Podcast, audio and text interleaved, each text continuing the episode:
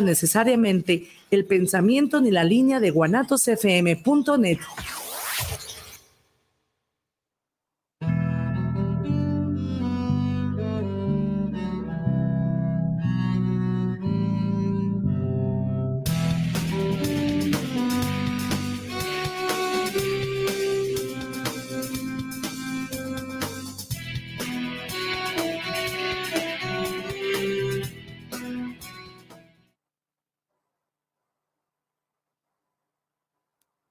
Hola, buenas noches, bienvenidos una vez más a su programa Cuestionándonos. Los saluda Ani Casian y con el milagro que el día de hoy se aparece por fin Manuel Regalado. Manuelito, ¿cómo estás? Todo bien, gracias Anita por invitarme con el milagro, Anita. Si vengo cada que me toca. Sí. Bueno, a veces luego te me emocionas, invitas a otros y me mueves el día, pero pero aquí estoy, Anita, gracias por invitarme bien. Ahora sí, ya no te voy a decir que tenía maestría, ¿ya? Este, ya, ya se acabó lo que se venía. No pasé necesariamente, pero ya se acabó.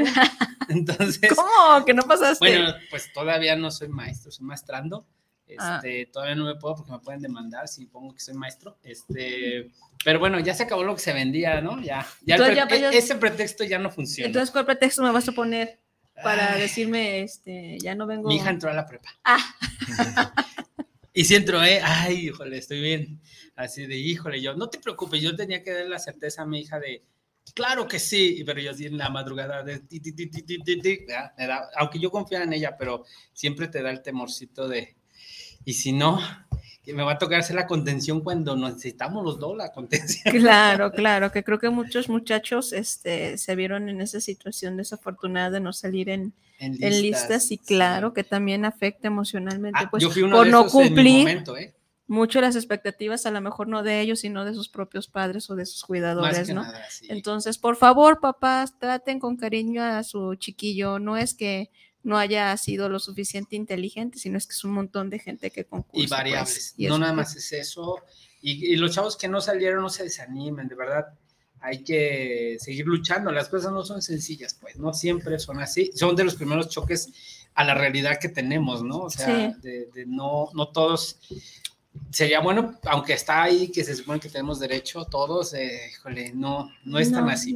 Pero no se desanimen, hay que seguir dándole. Sí, me quedé clavada en ese tema de los derechos ahorita, porque pues cómo se le vulneran los derechos de la educación a un chavo de, de 15, 16 años, ¿verdad? Pero creo que ese tema lo vamos a dejar para después, Manuelito. Eh, iniciamos el día de hoy un poquito tarde, pero tiene una razón justificable y se, se las vamos a platicar ahorita. Manuelito, platícanos a quién traemos el día de hoy. Ay, pues fíjate que hoy te traigo un tema que tenía, le traía ganas desde casi de que vinimos, desde que me invitaste, pero bueno, como yo te decía, primero te voy a traer a, toda la banda esa que creyó en la función pública. y, que sigue creyendo. Y que sigue creyendo. Y que seguimos creyendo. Pero esta vez sí me salí de ahí, de a otro tema que me apasiona. Recuerdo cuando me presentaste que dijiste a un amigo y entre esos adjetivos dijiste fotógrafo, yo me sentí muy emocionado. No soy fotógrafo, pero me late la fotografía y hoy te traigo un invitadazo este, que le gusta también la fotografía. Eh, amigo, conocido también de la maestría, eh, uno de los cerebritos de la maestría, ya sabes. Sí, era, para bulear, ya sabes, del buleable por, por ser muy listo. Este, Luis Darío. Bienvenido, Luis Darío. ¿Cómo te va? Gracias. Bien, ¿y ustedes? Gracias por la invitación y gracias a la audiencia. Y bueno, pues aquí vamos a darle un ratito a hablar sobre fotografía. Fotografía. Fotografía y a ver qué, qué más. Bueno, me eh, presento. Espérate, así preséntate. ¿De dónde viene? Es que lo primero, antes de que entrara el tema acá. ¿Quién soy? ¿Qué soy? Sí, que somos, no somos. Qué difíciles preguntas. no ser. Sí, porque lo es fotógrafo, pero no nomás fotógrafo. O sea, tiene más cosas, tiene algunos. Preséntanos tus cosas, preséntanos todos tus talentos. Va que va. Bueno, pues me presento. Mi nombre es Luis Darío Emiliano García Carrillo. Eh, tengo 41 años. ah, de la edad, andamos a la edad. Andamos, andamos por ahí. Manuelito también, un poquito más. Bueno, pues yo mi formación académica la inicié eh, por allá en el año 2000 en el ITESO, en el IPITESO, en filosofía. Filosofía y ciencias sociales se llamaban en aquel entonces, no sé hoy, creo que sí igual.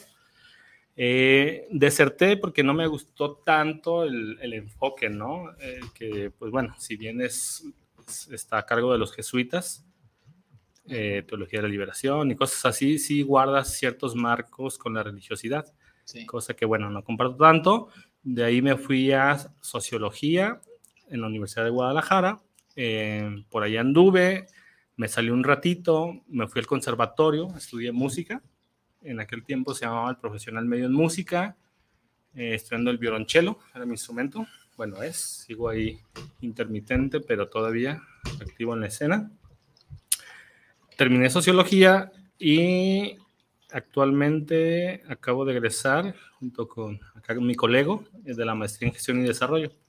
Entonces somos colegas en fotografía y en desarrollo social. Y básicamente eso soy, ¿no? Un poquito de ciencias sociales, eh, un poquito de música y música académica y la fotografía. Ahí andamos. Me especializo sobre todo en fotografía de retrato. Me gustan mucho las personas. Me gusta esa parte, ¿no? Y bueno, el tema del que les vengo a conversar es acerca de lo intitulé La fotografía en la era digital, incentivos para fragmentar los vínculos humanos que, por cierto, Anita, cuando dijimos el primer título, dijo, ¿y eso con qué se come? No, no, no, Vamos a, tradúcemelo. A ver, no es cierto, Manuel. Luego no me hagas quedar mal con mi audiencia. Es que me manda así como un supernombre larguísimo, larguísimo. Yo digo, no puede ser muy más concreto, porque luego para hacer el diseño de la publicidad, porque lo tengo que hacer yo, porque el señor Manuel nunca tiene tiempo. Entonces me meten arengues porque no sé, o meto todo ese nombre grandotote, o meto las imágenes. Digo, bueno, él necesita esa capacidad de concretar. yo, pues, o sea, dime algo como más sencillo, pues, ¿no? Y luego ella me puso esto y esto y esto. dije, bueno, pero ¿y el invitado qué dice? No, pues ya le pregunté al invitado. Y ya, tenía que ver, o sea, entonces pasó uno, mano, Pregúntale al invitado de qué quiere hablar. Es que estás de acuerdo, Darío, que luego uno piensa en fotografía y piensa en algo eh, efímero, algo sin chiste, pues, de pronto, y si bien es como cotidiano, pero sin, sin trascendencia, pues, ¿no? claro. Entonces, eh, aquí creo que Darío viene a traernos, este, pues, unas cuestiones interesantes que me han platicado acerca de la fotografía y que como todo, como todo que está, tiene un atrás, ¿no? Un atrás social incluso, ¿no? Un impacto social. Entonces, e, es la propuesta de Darío que luego recae en cosas prácticas, él también nos la va a plantear, que me pareció muy interesante. Y si me permites, Darío, a lo mejor robarte un poquito cámara, pero quería poner el ejemplo de, una fotografía que es muy conocida, que, que, me, que me regañaste porque lo busqué en Wikipedia, pero se me olvidaba el nombre del lugar. Y es que fue en la Segunda Guerra Mundial, justamente en la toma de, no sé si está bien dicho, Iwo Jima, que era una, una islita que tenía tomada pues, los nipones. Y era, era importante porque a la hora de pasar por ahí, pues se echaban a todos los este, portaaviones americanos, ¿no? De la, y eh, tomar esa isla eh, era importante porque les daba a los japoneses dos horas de anticipación cuando veían pasar a las tropas y pues nunca iban a llegar. Y sí les costó un trabajo, ¿no? De hecho, hay hasta una película. El tema es de que por fin los aliados toman Yojima y lo que estaba buscando justamente era eh, la isla, que, ¿cómo se llamaba? Por si la querían buscar, era Suribachi, el monte Suribachi. Ahí estaban ahí ah, apostados todos los japoneses y después de una batalla tremenda, pues lo ganaron. Y entonces el primer batallón y pelotón que llegó, este, le dijo, tomaron una bandera que traían en su barco, los barcos pequeños, y le dan a un grupo y le dijo, si llegas ahí arriba, la pones la bandera. Y entonces, pues sí, llegaron y subieron la bandera y tomaron una foto, una foto tipo como la que yo me tomo, así todo tieso, ya sabes, así, y toman la foto y pues nada, pero luego se enteraron, pues ya que ya tomaron la, la, batalla, ganaron, pues el jefe pues fue a ver, y como era muy importante esa isla, entonces se enteraron que venía el jefe, pero el jefe quería esa bandera. Y los que habían hecho, eh, pues se habían ahora sí jugado la vida, dijo, no, ni más, cámbienme esa bandera pónganme una más grandota, porque la que pusieron medía menos de un metro y medio de largo, ¿no? Y entonces pusieron una grande, más grande, casi de tres, pero a la hora de estarla montando, eh, hay un video, de hecho, el fotógrafo que estaba ahí con ellos vio la escena, eran unos marines que estaban trepando la bandera, pero era una escena épica, pues, ¿no? Pero no fue, no fue el grupo que realmente ganó, pues, eran los segundos que iban a cambiar la bandera y toman la foto, y entonces eh, el fotógrafo vio la escena, la tomó de inmediato, hay video y foto, y esa foto fue una foto trascendental porque fue la que se usó para impulsar la guerra en Estados Unidos, ¿no? Porque sí se ve, se ve muy padre la foto, pero el tema es que se ocultó la historia atrás, ¿no? Que esa, e, ese grupo, porque luego ese grupo los usaron para la promoción, ¿no? La difusión, porque dijeron, tráiganme a esos, y esos anduvieron dando vueltas, pero ellos no fueron, digamos, los héroes. Digo, también estuvieron en la campaña, pero no fueron los que tomaron. Y los que realmente la tomaron, pues como la foto no estaba tan bonita, pues no la subieron, ¿no? Entonces hay una historia tremenda, este, que creo que es muy simbólico por lo que vamos a hablar, eh, que me parece muy importante, pues, que, que vamos a hacer, mira, Anita, esta es la foto que te digo. Ah, ya. Esa es la foto que subió, que no es la foto real. Entonces, eh, esta es la foto real. Digo, así se puso de pose, pero, pero esa es la foto de los primeros. A ver, esto es, esa es la foto. De verdad. De verdad. Sí. La, la, la, que sí, la primera, el izamiento primero. Pero la que se hizo famosa es hasta la que hicieron una, eh, eh, ¿cómo se llama? Unos monos, ahí se me olvidó cómo se llama, la hicieron plástica, pues, real, tridimensional, ahí en Estados Unidos. Ah, eh, entonces, bueno, aquí lo que queremos ver es que una foto, cómo puede impactar el enan, en el ánimo de una nación, ¿no? Claro. Una simple foto, un momento, ¿no? Pues. Sí, eso se relaciona en lo que vamos a hablar más adelante, sobre todo con el aspecto ideológico, ¿no? Ya lo adelantabas tú como propaganda, ¿no? En el nazismo, en el fascismo y ahora en esta parte de, de Estados Unidos, ¿no? Pero sí, tiene ese carácter, ¿no? Pero antes de esa discusión quisiera eh, iniciar con un contexto histórico, ¿no? Acerca de qué es la fotografía, ¿sí? desde su base, ¿no? De dónde partió, qué sabemos. Bueno, yo les cuento, si nos vamos a lo más sencillo, la etimología, como siempre en la academia, pues tenemos que la foto, es fotografía, es dibujar, pintar con luz, ¿no? La luz es nuestra materia prima y foto, luz, grafía, grafos, ya saben, ¿ok? Entonces, por ahí diversos autores señalan que desde el siglo V antes de Cristo había intentos, ¿no? Había intentos por trabajar con la luz, con los reflejos, como trazos. Ya de eso es para el siglo VI también hubo una caja oscura en Irak, ¿sí? Que ponían así como una, caja grande, oscura, con iluminación interna y la reflejaban. Esto para hacer trazos. Entonces eran las primeras, por así decir, las primeras fotografías, la primera cámara hacer una rendijita y se proyectaba la luz y ya sobre eso trazaban. Otros autores señalan que pues las pinturas rupestres, ¿no? Por otro lado, también se señala que la, la estatua, ¿no? La representación. Entonces, ¿qué hago? Este miedo a la muerte, ¿sí? Este, esta trascendencia, ¿no? Estaban, ya sabemos, en, en el Egipto estaban los, faraones, las que, luego contaban mentiras, ¿no? Hacían sus historias y hacían acá el, al rey egipcio de conquistador y no sé qué. era bien miedoso. bueno, va por ahí el asunto, ¿no? Pero oficialmente desde la academia eh, se señala que, pues ya en el siglo, sobre todo en el siglo XIX, ¿no? En 1839, 40, más o menos por ahí se inventó los, las placas, se utilizaban placas, de, de, cobre con plata y con algunos químicos, ¿no? Y, así pasó, ¿no? Después, lo interesante para mí de esta cuestión ya es entrando en el siglo XX, por lo que señalaba, ¿no? Por los factores ideológicos, que tenemos dos momentos, o yo parto de dos coordenadas. La primera es la fotografía analógica, ¿no? Que era toda esta del, del rollo de, de mm, la cultura Kodak, ¿no? Que se le ha llamado. Que la cultura Kodak básicamente fue la proliferación de las cámaras y la fábrica de químicos, rollos y todo este asunto, que hizo accesible la fotografía a, muchos, a muchas personas. ¿Ok? Entonces, y versus la fotografía o la cultura Flickr, ¿no? Es la digital. Flickr es una plataforma, ¿no? Una plataforma donde fotógrafos suben sus contenidos y bueno, pues por ahí va el asunto. Entonces, eh, yo quiero plantear desde aquí y hacer la conexión con la sociología. en dos epistemes, ¿no? Le llamamos episteme al cambio de la conducta científica y las reglas que rigen el comportamiento social. Entonces, en la fotografía analógica, eh, ahí me, me, interrumpen de dudas, ¿eh? porque luego me, me malviajo justamente. sí, tengo, tengo, mucha relación con la sociología y bueno, es el asunto, ¿no?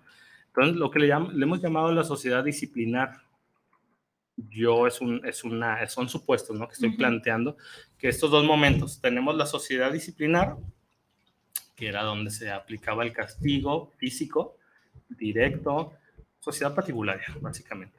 Y por otro lado, tenemos, esto predominó hasta principios del siglo XIX, ¿ok? Y en a partir de entonces se implementó la sociedad de control, ¿sí? Que esto ya emplea pues, métodos más cordiales, por así decir, se incrusta en la subjetividad del sujeto mecanismos y dispositivos de poder y de control. Si en la sociedad disciplinar y ahorita vamos a, lo que nos compete con la fotografía, ¿no? La fotografía analógica. Y, con, y respondiendo al título de mi, de mi presentación, ¿no? Bueno, la sociedad disciplinada, dice Foucault y algunos autores, ahí Althusser, etcétera, que se empleaban estos mecanismos. Y bueno, me, quiero traer a colación a Foucault porque él, se, él tiene un texto muy bonito, muy cruel, pero muy bonito, que se llama Vigilar y Castigar. En ese nos hace una referencia en la introducción de un tal Demians eh, que intentó matar a Luis XVI, ¿sí? Entonces se consideró un parricidio, ¿no? ¿Por qué? Porque era el monarca, no era el rey. Entonces, ¿cómo, estaba la cosa entonces?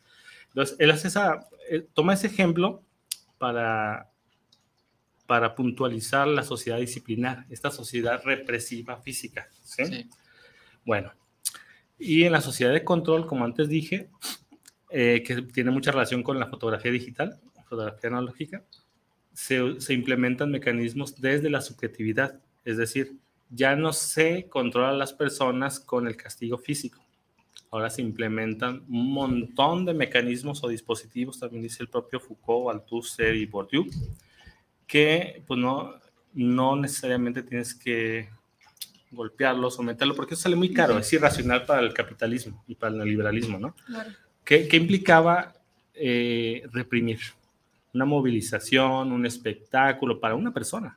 Sí, en el caso del Demiens, que fue torturado y fue desmembrado, se vertió ácido en sus y, y que además tampoco aseguraba un control, ¿no? Digo, viste, uh, lo que le pasaba a los grandes imperios, ¿no? Se empezaban a fragmentar, claro. porque no, no podías tener ese control directo, porque ahí necesitas directo, ah, algo directo, ¿no? Exactamente. Sí, y además, este, este principio se le ha llamado anatomopolítica, ¿no? que es controlar al cuerpo de forma individual. ¿Sí? Ok. Entonces, versus la biopolítica.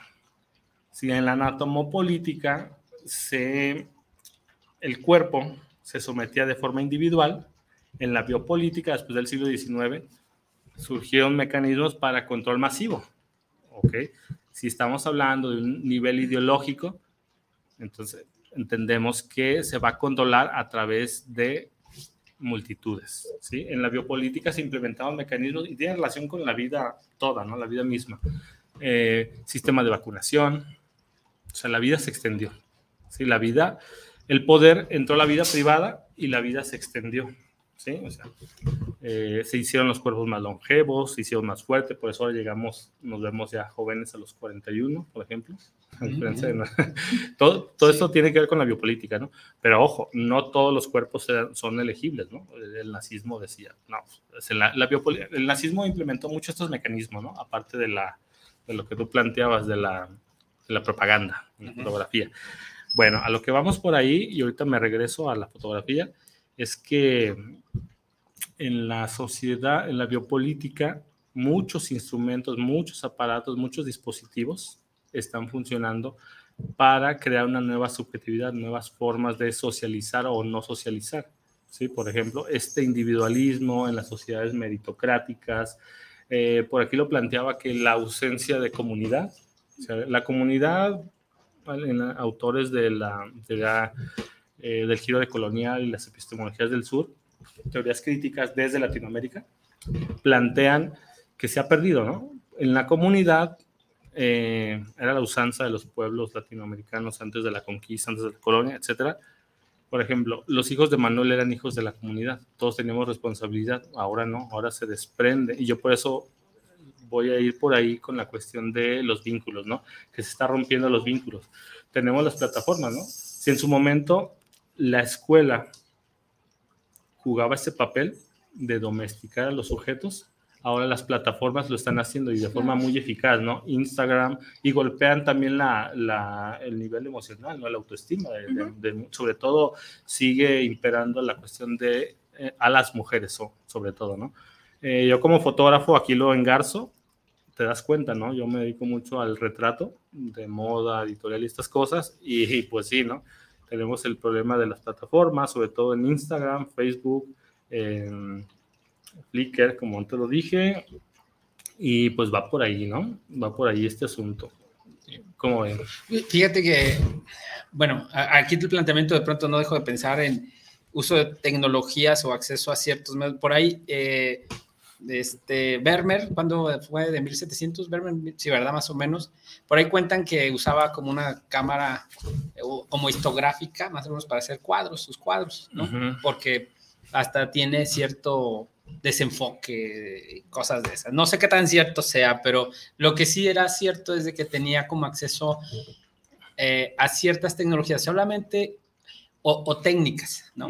Que no eran muy comunes. Y, es curioso, como dices, en el momento donde había un control físico de las personas, también había limitación a las tecnologías y el conocimiento científico o técnico. Y es curioso que de pronto ¡pum!, hay apertura supuestamente de tecnologías, pero hay una duda, ¿no? Recuerdo en la pandemia, la primera pandemia, aquí ya tengo ah, varias, la de puerco, la de puerco, este, La peste negra, la bubónica, la bubónica, las siete, las siete de, Egipto. Ándale, las siete plagas. Sí, cuando estaba la lluvia de sapos y todo eso. Bueno, más o menos, pero no, sí recuerdo que era la menos antigua. Eh, pues no, el la chamba no nos detuvieron, o sea, vénganse a chambear, pero no van a salir. Entonces nos tenían encuartelados. Y recuerdo que, pues, ¿qué hacía? O sea, no podías, estábamos encuartelados por si algo se ofrecía, ¿no? Por alguna crisis o algo, pero pues no estábamos haciendo nada. Y entonces recuerdo que eran de las primeras computadoras que teníamos acceso con internet, porque antes había computadoras, pero no había internet, y ahora sí. Y entonces, pues me metía a, Maps, a Google Maps, y entonces pues, ya sabía yo que podías encontrar pues casi cualquier parte del mundo, ¿no? Por ahí, que tuviera una calle. Y, y le empecé a acercar, acercar, acercar, y wow, digo, ahorita me van a oír mis compañeritos y van a decir, güey, pues es el Street View, ¿no? Pero yo no sabía, no había Street View, entonces yo le voy bajando, bajando y pa, mi monito cae parado en la calle, ¿no? Y yo, no era nada y veo mi casa, ¿no? Y yo dije, no manches, en ese entonces mi hermana vivía en Estados Unidos ya, y busco la calle de ella y bajo y veo su casa, ¿no? Y yo digo, no manches. Lo que me sorprendió era que yo tenía acceso a esa tecnología, ¿no? Entonces, yo dije, si esto es gratis, ¿qué no tendrán estos, no? Imagínate. Esa fue mi primera pregunta. Dije, no, pues ya saben hasta que estoy comiendo, ¿no? Saben que los estoy viendo. este, pero la siguiente pregunta que llegó después con el tiempo es, ¿qué beneficios tienen estos que me están poniendo a mí es, al acceso a esa tecnología. De hecho, con el tiempo yo me hice, eh, ¿cómo le llamaban? Guy, guy, no sé, de los que le ponen ahí, esta calle no es cierto, este, ah, aquí hay un nuevo restaurante, eh, yo puedo eh, subir fotos este, a esa plataforma, por obviamente es gratis y, yo puedo, pero no me da nada, nada más me invitan a ciertos eventos por ser parte de, de la comunidad Maps, claro. ¿verdad? Pero obviamente yo les estoy dando información que a ellos les costaría una la nota mandar a alguien a levantarla, ¿no? Eh, entonces, bueno, claro, después lo vas pensando y dices, güey, le estoy haciendo la chamba, ¿no?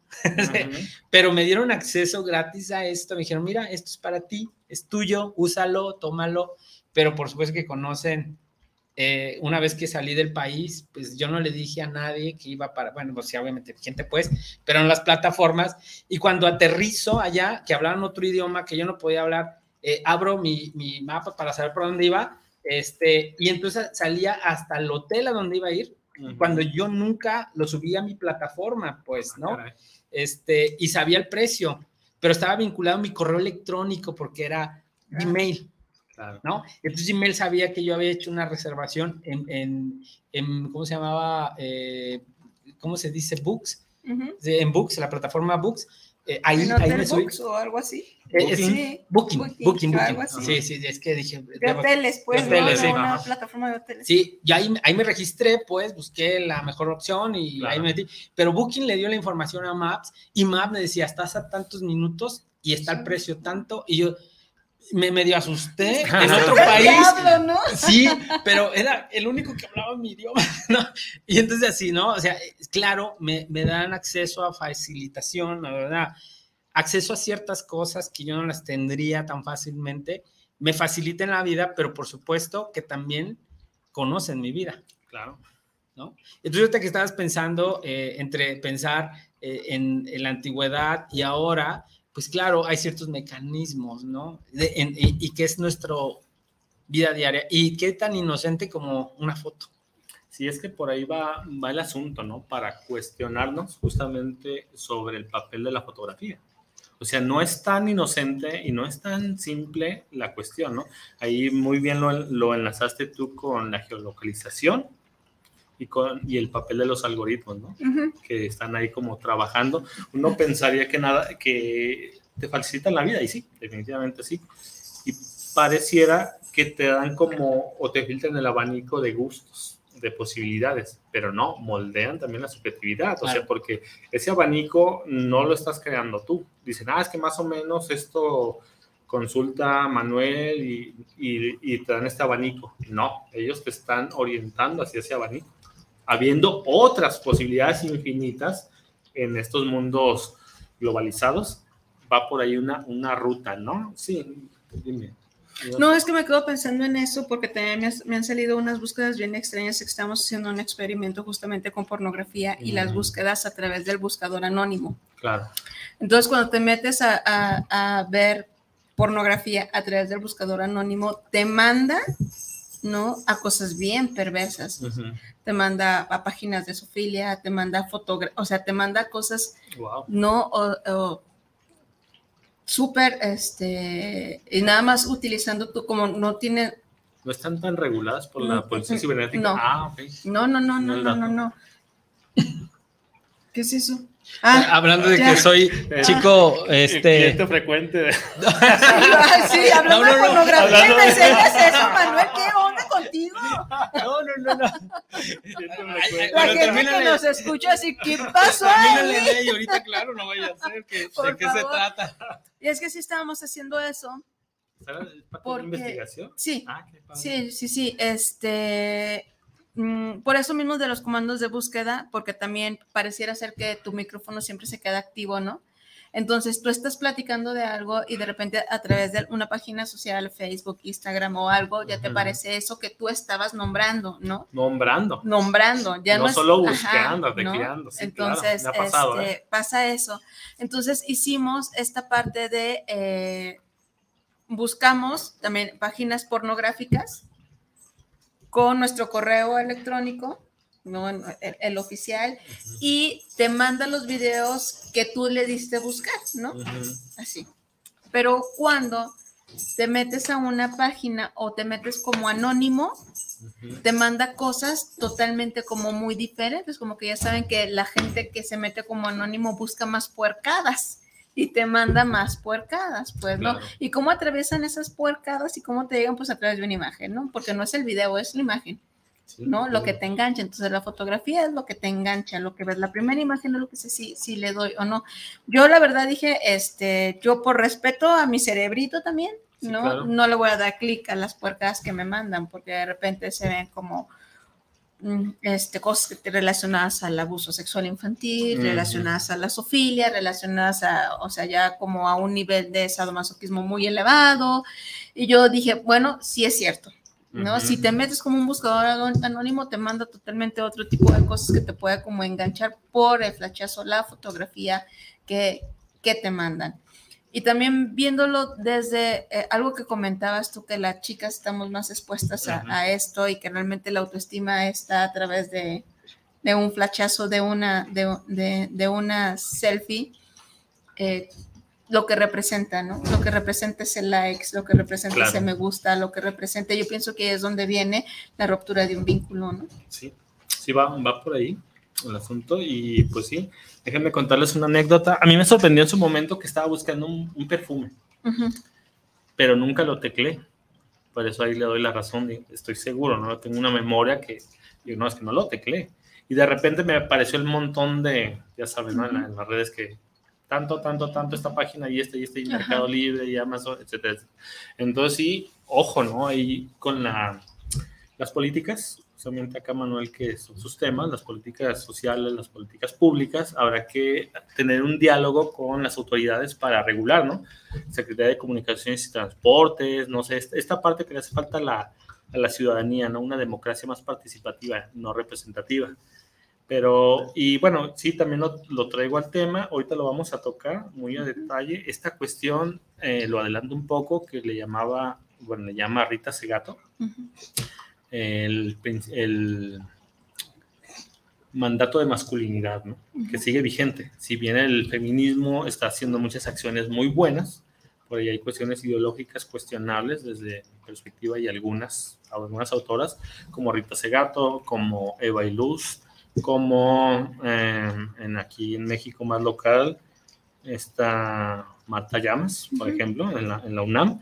Pero bueno, ahorita llegamos a eso. Antes de pasar para allá, yo quisiera cuestionarnos sobre qué es la fotografía, ¿no? Porque hay un debate ahí, como que es arte, es ciencia, es técnica, ¿no? Entonces por ahí quería también saber su percepción antes de, de exponer la mía. Eh, bueno, en el caso de Manuel, que está como muy también ahí en la escena. ¿Tú qué opinas, Manuel?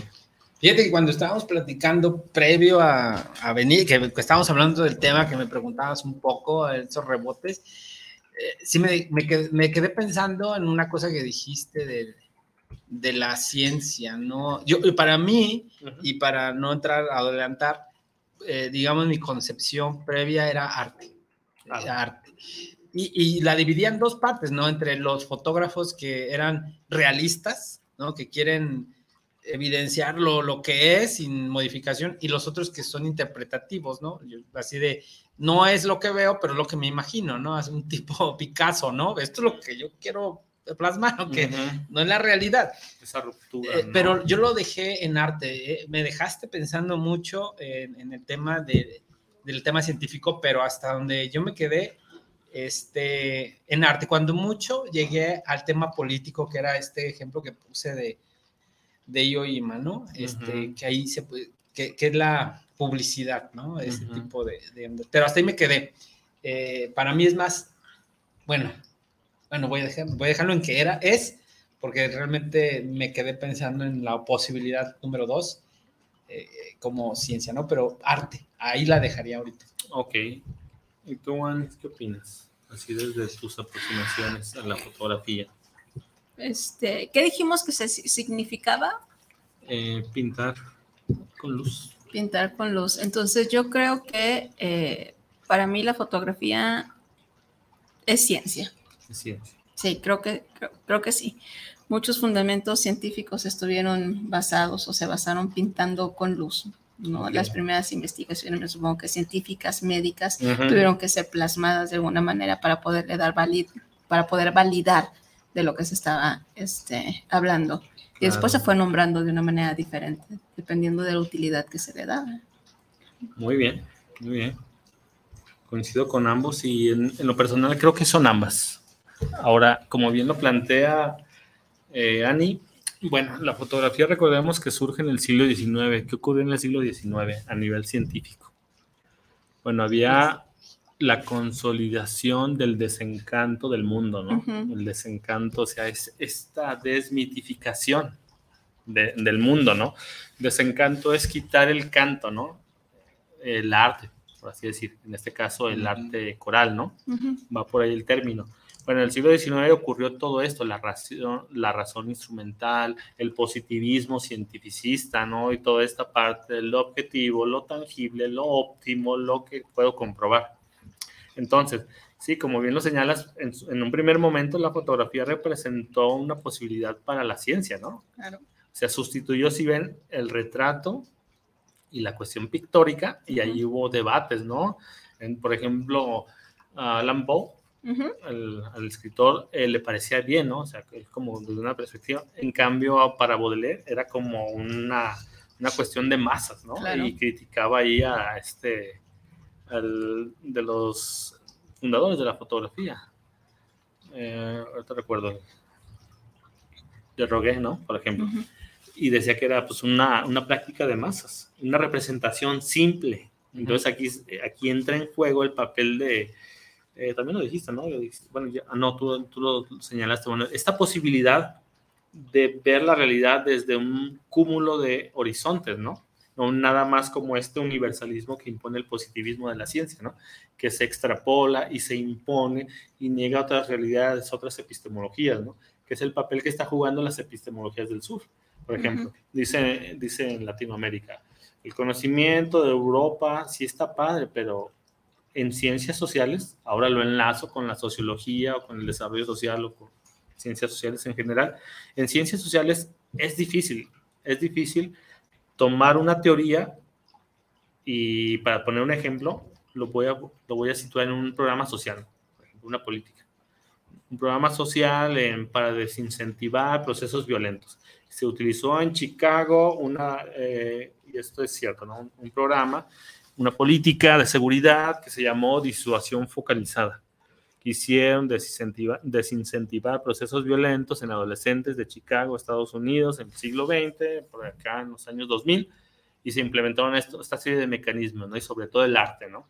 Que el arte es como la panacea, ¿no? Desde la perspectiva de muchos, ¿no? Y bueno, mi crítica es esa, ¿no? O sea, hay que atenuar esta perspectiva del arte, ¿no? El arte como fetiche. Ok. Entonces, es la propuesta de las epistemologías del sur, decir, no, el conocimiento se debe de crear desde la localidad. Entonces, por ahí está el segundo momento, el segundo momento de la fotografía, si bien, y es útil, ¿no? O sea, el hecho de que yo plantee una cuestión quali o quanti no significa que se descalifica una a la otra, ¿no? Para cierto tema, cierto caso, es más factible la orientación metodológica cuantitativa y creo que la psicología lo usan desde aquí, ¿no? En, Latinoamérica, en esos espacios.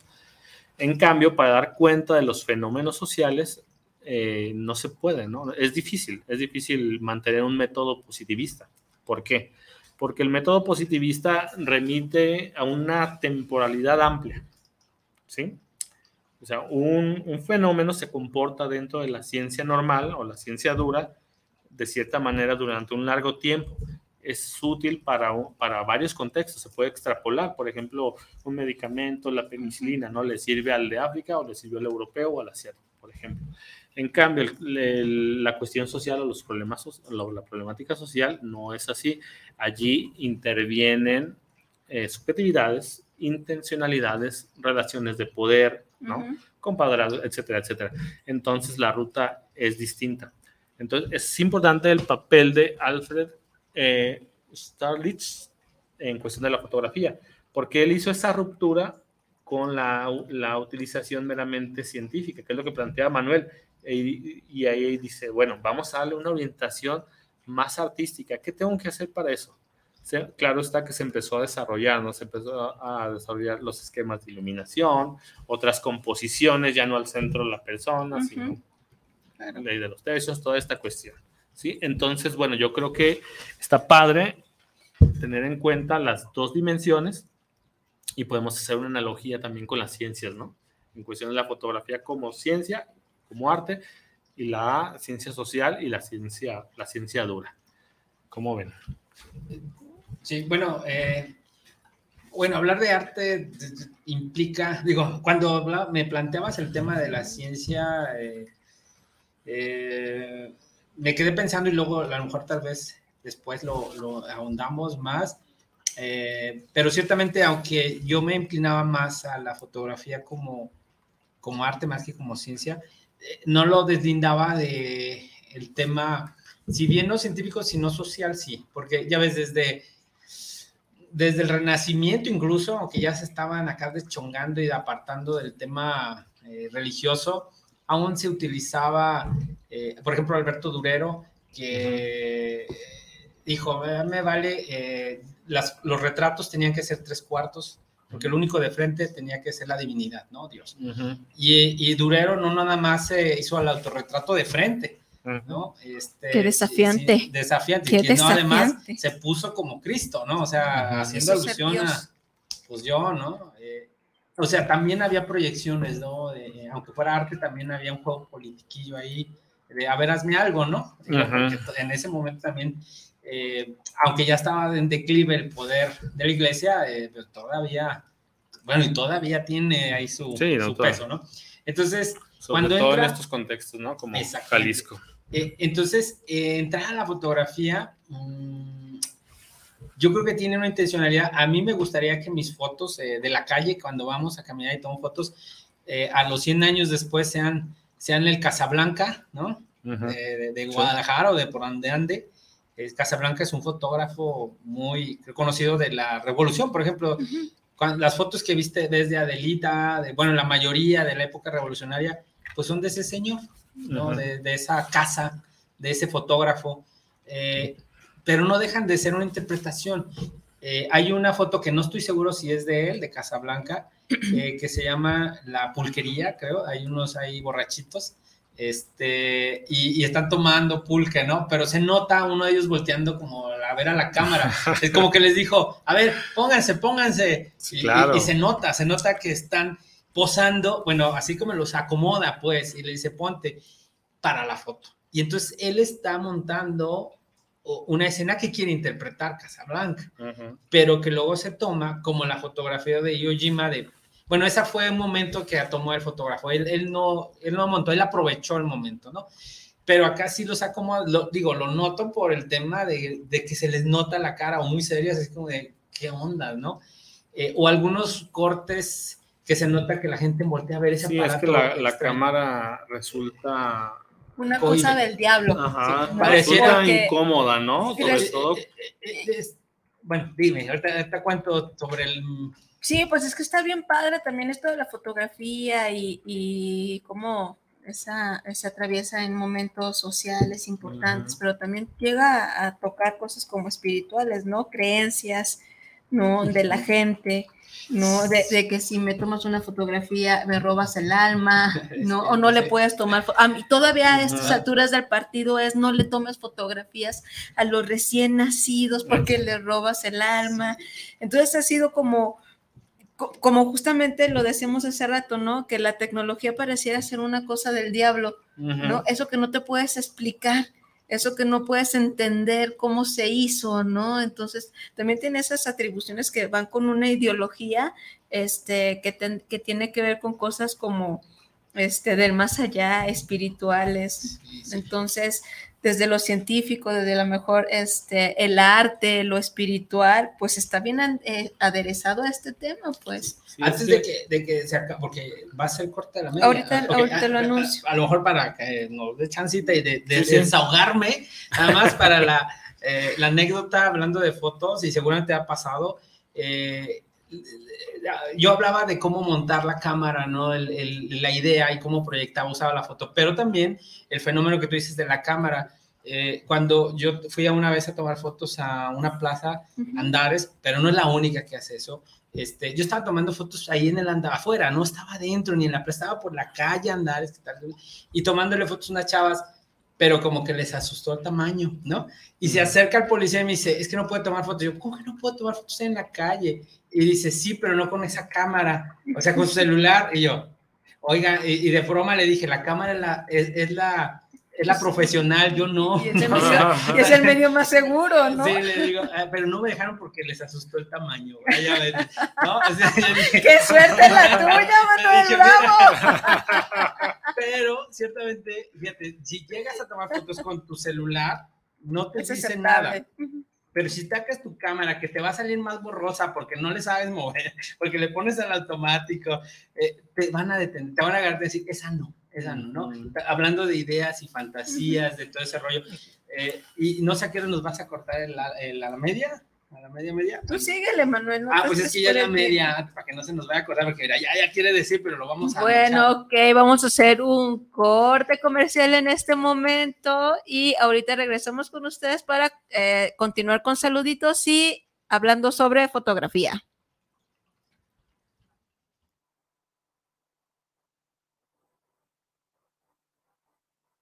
Peatones, personas con discapacidad, ciclistas y vehículos no motorizados van primero. También el transporte público y la distribución de alimentos, medicamentos y otros bienes. La Ley General de Movilidad y Seguridad Vial, aprobada por el Senado, promueve ciudades caminables, humanas y garantiza el derecho a desplazarse en forma accesible, eficiente y sostenible. Con infraestructura vial de calidad, sin exclusión o discriminación. Senado de la República. Sexagésima quinta legislatura cultura.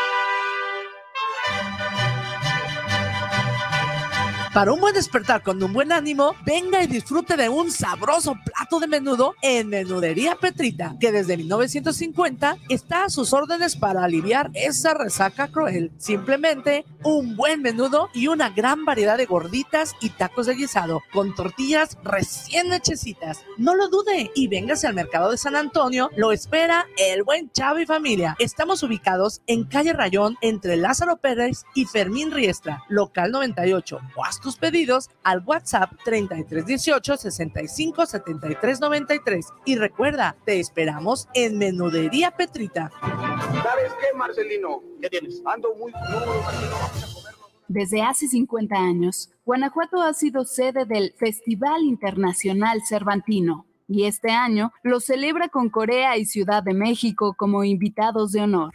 Sé parte de este momento histórico junto a más de 30 países y 110 espectáculos. Vívelo del 12 al 30 de octubre. Conoce nuestra programación en nuestro sitio web y redes sociales. Secretaría de Cultura. Gobierno de México. Peatones, personas con discapacidad, ciclistas y vehículos no motorizados van primero. También el transporte público y la distribución de alimentos, medicamentos y otros bienes. La Ley General de Movilidad y Seguridad Vial, aprobada por el Senado, promueve ciudades caminables, humanas y garantiza el derecho a desplazarse en forma accesible, eficiente y sostenible. Con infraestructura vial de calidad, sin exclusión o discriminación. Senado de la República. Sexagésima quinta legislatura.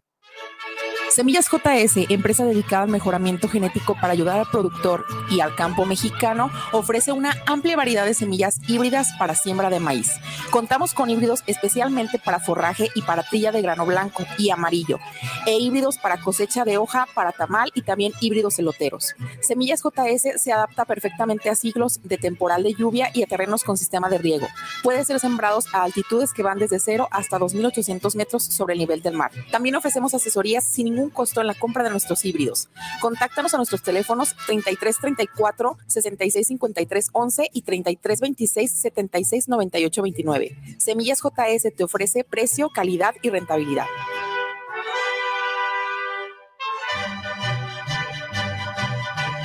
Para un buen despertar con un buen ánimo, venga y disfrute de un sabroso plato de menudo en Menudería Petrita, que desde 1950 está a sus órdenes para aliviar esa resaca cruel. Simplemente un buen menudo y una gran variedad de gorditas y tacos de guisado con tortillas recién hechecitas. No lo dude y véngase al mercado de San Antonio, lo espera el buen Chavo y familia. Estamos ubicados en calle Rayón entre Lázaro Pérez y Fermín Riestra, local 98 tus pedidos al WhatsApp 3318 65 73 93 y recuerda, te esperamos en Menudería Petrita. ¿Sabes qué, Marcelino? ¿Qué tienes? Ando muy crudo, Marcelo, vamos a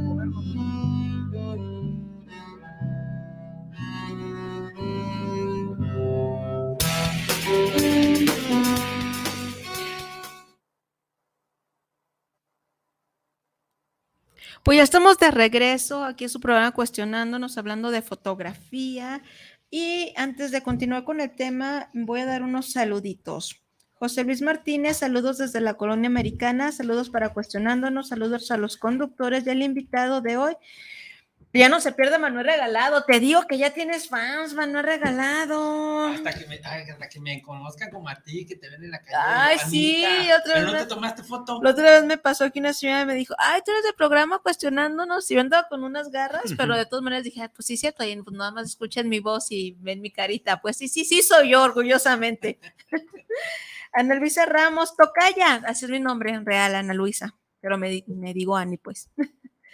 Ana Luisa Ramos, saludos desde la ciudad del Carmen. El trabajo de ser fotógrafo y la fotografía es muy admirado por mí porque no solamente es agarrar la cámara y lo que salga, pues efectivamente, creo que se tiene que ser, que, tiene que tener um, muy buen ojo acerca del objeto que tiene que ser fotografiado, pues. Pero bueno, yo no soy experta en ese tema, ¿no? Así es que este, seguiremos hablando de, de esto. Juan Alberto Ramos, saludos para el programa desde Zapopan Centro, saludos por este gran programa, saludos a don Manuel. Gracias, saludos. A Ani Casian, gracias, del fotógrafo invitado. Muchas gracias, Juan. Javier Siria, saludos desde Zapopan. Un gran saludo para Ani Casian y Manuel Regalado y al joven fotógrafo. Muchas, muchas, muchísimas gracias. Julio Manrique, saludos desde la ciudad Juárez a su programa, excelente espacio y sobre todo las entrevistas con los invitados. Muchas gracias. Qué bueno que les está gustando el programa y los programas que hemos tenido, pues. Eh, y por acá, por el Facebook, déjenme reviso. Chuya Quintero, felicidades a los, a los tres. A tu mamá. ¡Ay, mamá! Gracias. A ver cuándo regresa, porque se fue a Estados Unidos y como que allá anda bien contenta y pues acá sí. uno sufriendo. No, pues claro, claro, pues tiene que andar de vacaciones, cansada del trabajo acumulado de tanto tiempo. Usted muy bien, señora, disfrute, disfrute todo lo que pueda ya desde... Algo, no sé, algo de... No, no, sé, algo estaría interesante. Pues hay que le pase el número de cuenta para que le deposite y ya no, pueda. no, no, no, no,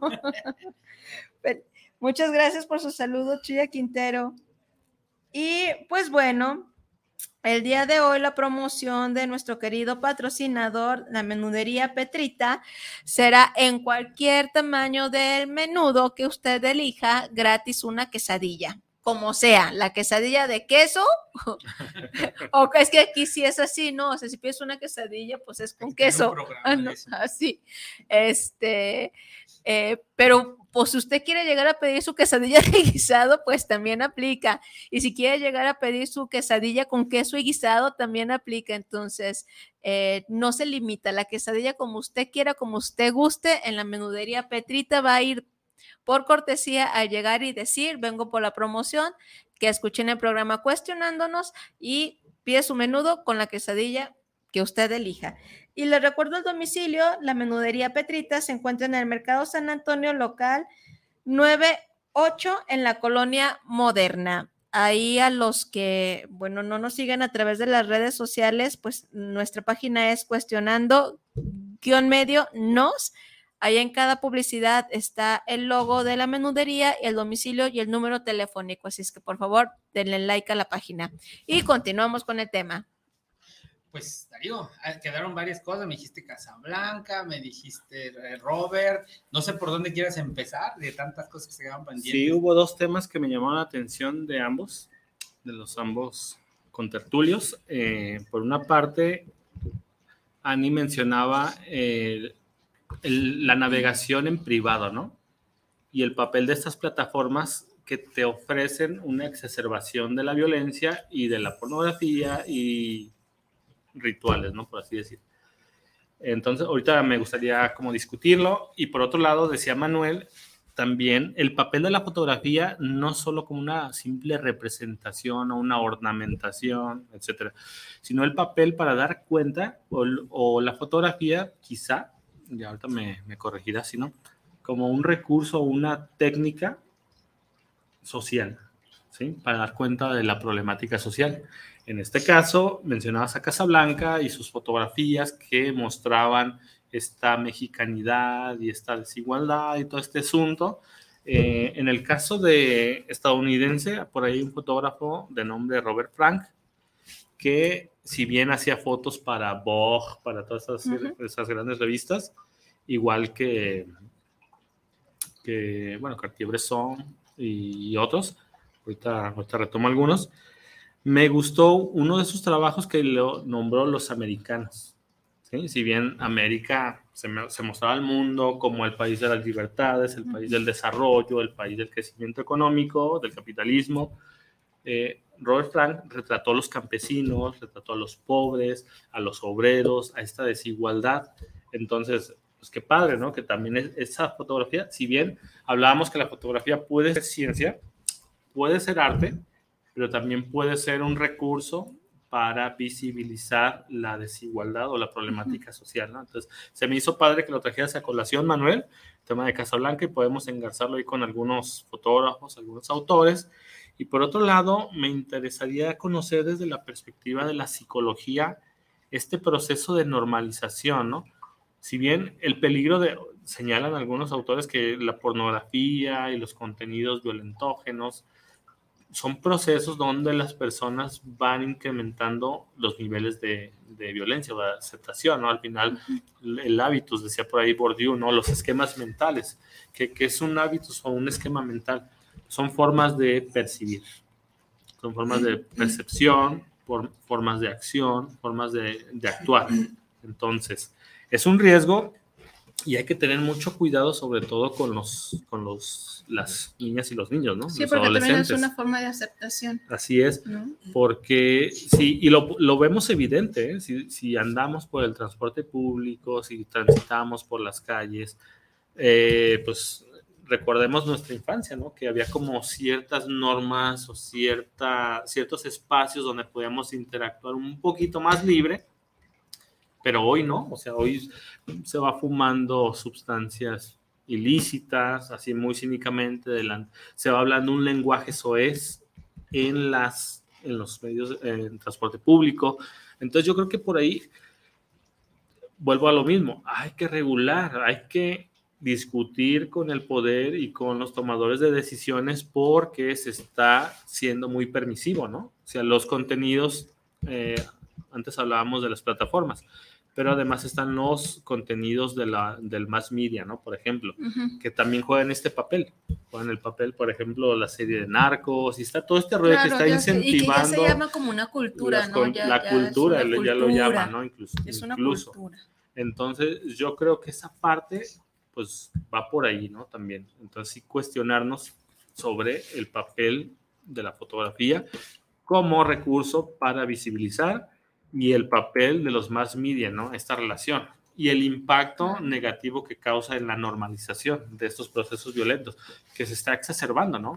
la violencia, la sexualidad, y que es una, el que la fotografía desafortunadamente también viene siendo un arma para violentar al otro, ¿no? Así es, exactamente. Entonces, eh, a mí me queda, o sea, no sabes la cantidad de, eh, yo que me dedico a la consulta privada, eh, de los adolescentes que de repente me hablan para decirme, es que me, me, convencieron para tomarme unas fotografías y hoy me están amenazando con que las van a subir a la red. Ah, ¿No? Y muchas veces, o desafortunadamente hay más confianza en el terapeuta que en sus propios padres el miedo al regaño, al castigo, a muchas situaciones, pues, que también están en ambientes hostiles o violentos y saben perfectamente pues, que el psicólogo más bien es como una figura como de protección, ¿no? O sea, yo sé que si le digo a ella, pues no me va, me va a ayudar este, a, ¿no? A lo mejor a poner una denuncia, o sea, lo que se tenga que hacer. Pero eh, la, la facilidad de hacer perfiles falsos, la facilidad de cómo extraen tus datos, cómo extraen tu, tu información, que justamente me acaba de llegar una situación así de un adolescente de 13 años que le mandó fotografías a... La chica se identifica como entre bi, ¿no? Que le gustan los chicos o las chicas, entonces de un perfil de una niña, supuesta niña de 17 años, ¿no? O de menos edad, empezaron a platicar ahí y ella pensaba que sí la conocía. ¿No? Entonces le empieza a decir y mándame fotos y primero así, este, con tus amigas. ¿Tipo sexting? Ajá, no, Más bien era, eh, mándame así fotos. ¿Y qué hiciste ah, hoy? Mándame una foto. ¿Y qué hiciste? Ah, ¿no? Entonces fue como en escalonada. ¿No? Como, bueno, ya me mandó fotos con sus amigas, ya me mandó fotos de, la, ah, de su cotidianidad, ahora mándame fotos, ajá, mándame fotos tú sola y ahora mándame fotos ya este, en toples. Y luego ya después de que le manda fotos en toples es de, este, pues mándame más y si no me mandas más. Y le dije, no, es que ese no es un perfil de una niña de una, menor de edad, no le da para hacer todo eso. No para chantajear, para manipular, para extorsionar, para y que iba a ser público. Ah, ¿No? Entonces ya me decía, es que, ¿qué hago? Le dije, ¿sabes qué? Tómale una foto a todo lo que te mande para hacer como yo una carpetita, por si se tiene que presentar una denuncia a la policía cibernética. Entonces, dile eso, tengo todos los elementos necesarios para poner una denuncia en la policía cibernética y este eh, todo esto que yo tengo, foto, ¿no? Este, capturas de pantalla, todo eso, mi mamá ya lo sabe. A mi mamá no le importa que ande enseñando el busto, a mi mamá me ama, ¿no? Entonces, este, pues sí, la chica hizo toda esa carpetita. Sí, tremendo. Y le dije, y mándame las fotos que le mandaste, pero edítamelas. ¿No? Para que no, no, voy a sonar yo también bien enferma, ¿no? Antes de decirle. Sí, además en cuestión legal, ahí eh, tenemos la ley Olimpia, ¿no? Por ejemplo, sí, es, eso fue lo que le dije, si hay necesidad y si te sigue, porque luego hizo otro perfil falso. Pero lo curioso es, para que tengan cuidado los papás, por favor, o sea, que creen que el Instagram es seguro, que el Facebook es seguro. No, no es seguro, nada es seguro, porque luego sustraen los datos y la información de las amiguitas que tienen ahí, de la prima que tienen ahí, para seguir con este mismo... Eh, este mismo ciclo de la violencia digital, ¿no? Este, entonces ya le dije a la, chita, a la chava, hazte la carpeta y vamos a trabajar esto desafortunadamente en terapia con tu mamá porque no puedes tenerme más confianza en mí que tu mami. ¿No? Y ante una situación, ya que tengas que poner una denuncia, pues ibas a tener un adulto responsable y en este caso va a ser tu mamá con la pena porque no puedes estar mandándole fotos de tu cuerpo pues a diestra y siniestra, sino también tiene que ver como algo que lo, que lo regule, que lo medie, o sea, entonces, no sé qué vaya a pasar, pero este, habrá que, trabajarlo también con, con, con tus padres en, terapia para evitar que y, y, que tú más que nada no sepas que te estás poniendo en una situación de riesgo constante. ¿no? Y el hecho de que tu mamá y que tu papá sepan eso no significa que vas a dejar de estar en riesgo. Es una decisión que tú tienes que aprender a tomar valorar tu cuerpo, ¿no? Porque así lo hacen a diestra y siniestra. Entonces ya la persona que le tomó, que le pidió las fotografías, pues ya tiene toda la información de todos sus contactos y justamente menores de edad. Entonces digo, no es una niña de 17 años, no es una niña de 16 años quien está haciendo esto. No. no obviamente es un perfil falso. Entonces, ¿cómo a través también de una fotografía se están vulnerando los derechos y se está violentando a, pues a una chiquilla de 13. Claro. Fíjate que ahora es un aspecto muy importante porque pasa como desapercibida la gráfica, ¿no? La fotografía. Yo creo que aquí hay un área de oportunidad para desde la primaria concientizar, porque está como que a libre albedrío, ¿no? Como que no hay bronca. Bueno, si bien está como esta, este rollo, una, un acierto y una, una batalla ganada por el feminismo, que es la ley Olimpia, ¿no? Pero pues no se queda ahí. La ley Olimpia ya sabemos que, bueno, para la audiencia, quien no tenga por ahí el dato, es un recurso legal para eh, castigar, por así decir, a quien difunda fotos íntimas, eh, sobre todo de mujeres, sin el consentimiento, ¿no? Y, es, mucho riesgo, ¿no? Bueno, riesgo como fotógrafo, ahora lo planteo, porque hay una incultura en México por los contratos en fotografía, ¿no? En lo personal me toca hacer muchos nudes, ¿no? y cosas así, entonces es delicado. Claro está que algunas se pueden subir en plataformas como 500px o en Instagram obviamente no, en Facebook no, pero sí está como esa parte de reforzar la cultura del contrato en el caso de los fotógrafos y respetar muy bien. Y las chavas o los chavos que se hagan nudes tienen que como valorar. A lo mejor ahorita lo acepto, después ya no. Claro. Ahorita soy soltera, no hay que pensar bien esa parte, ¿no? Pero yo creo que hace falta desde la educación básica, como ya plantear estos temas, ponerlos en la mesa y ver la orientación a los niños, ¿no? Les voy a contar una anécdota, una anécdota de mi investigación para la maestría que en desarrollo social. Ahí los niños me sorprendieron ¿eh? con el uso de plataformas. Yo dije, wow, qué, violencia se está presentando, ¿no? La violencia virtual.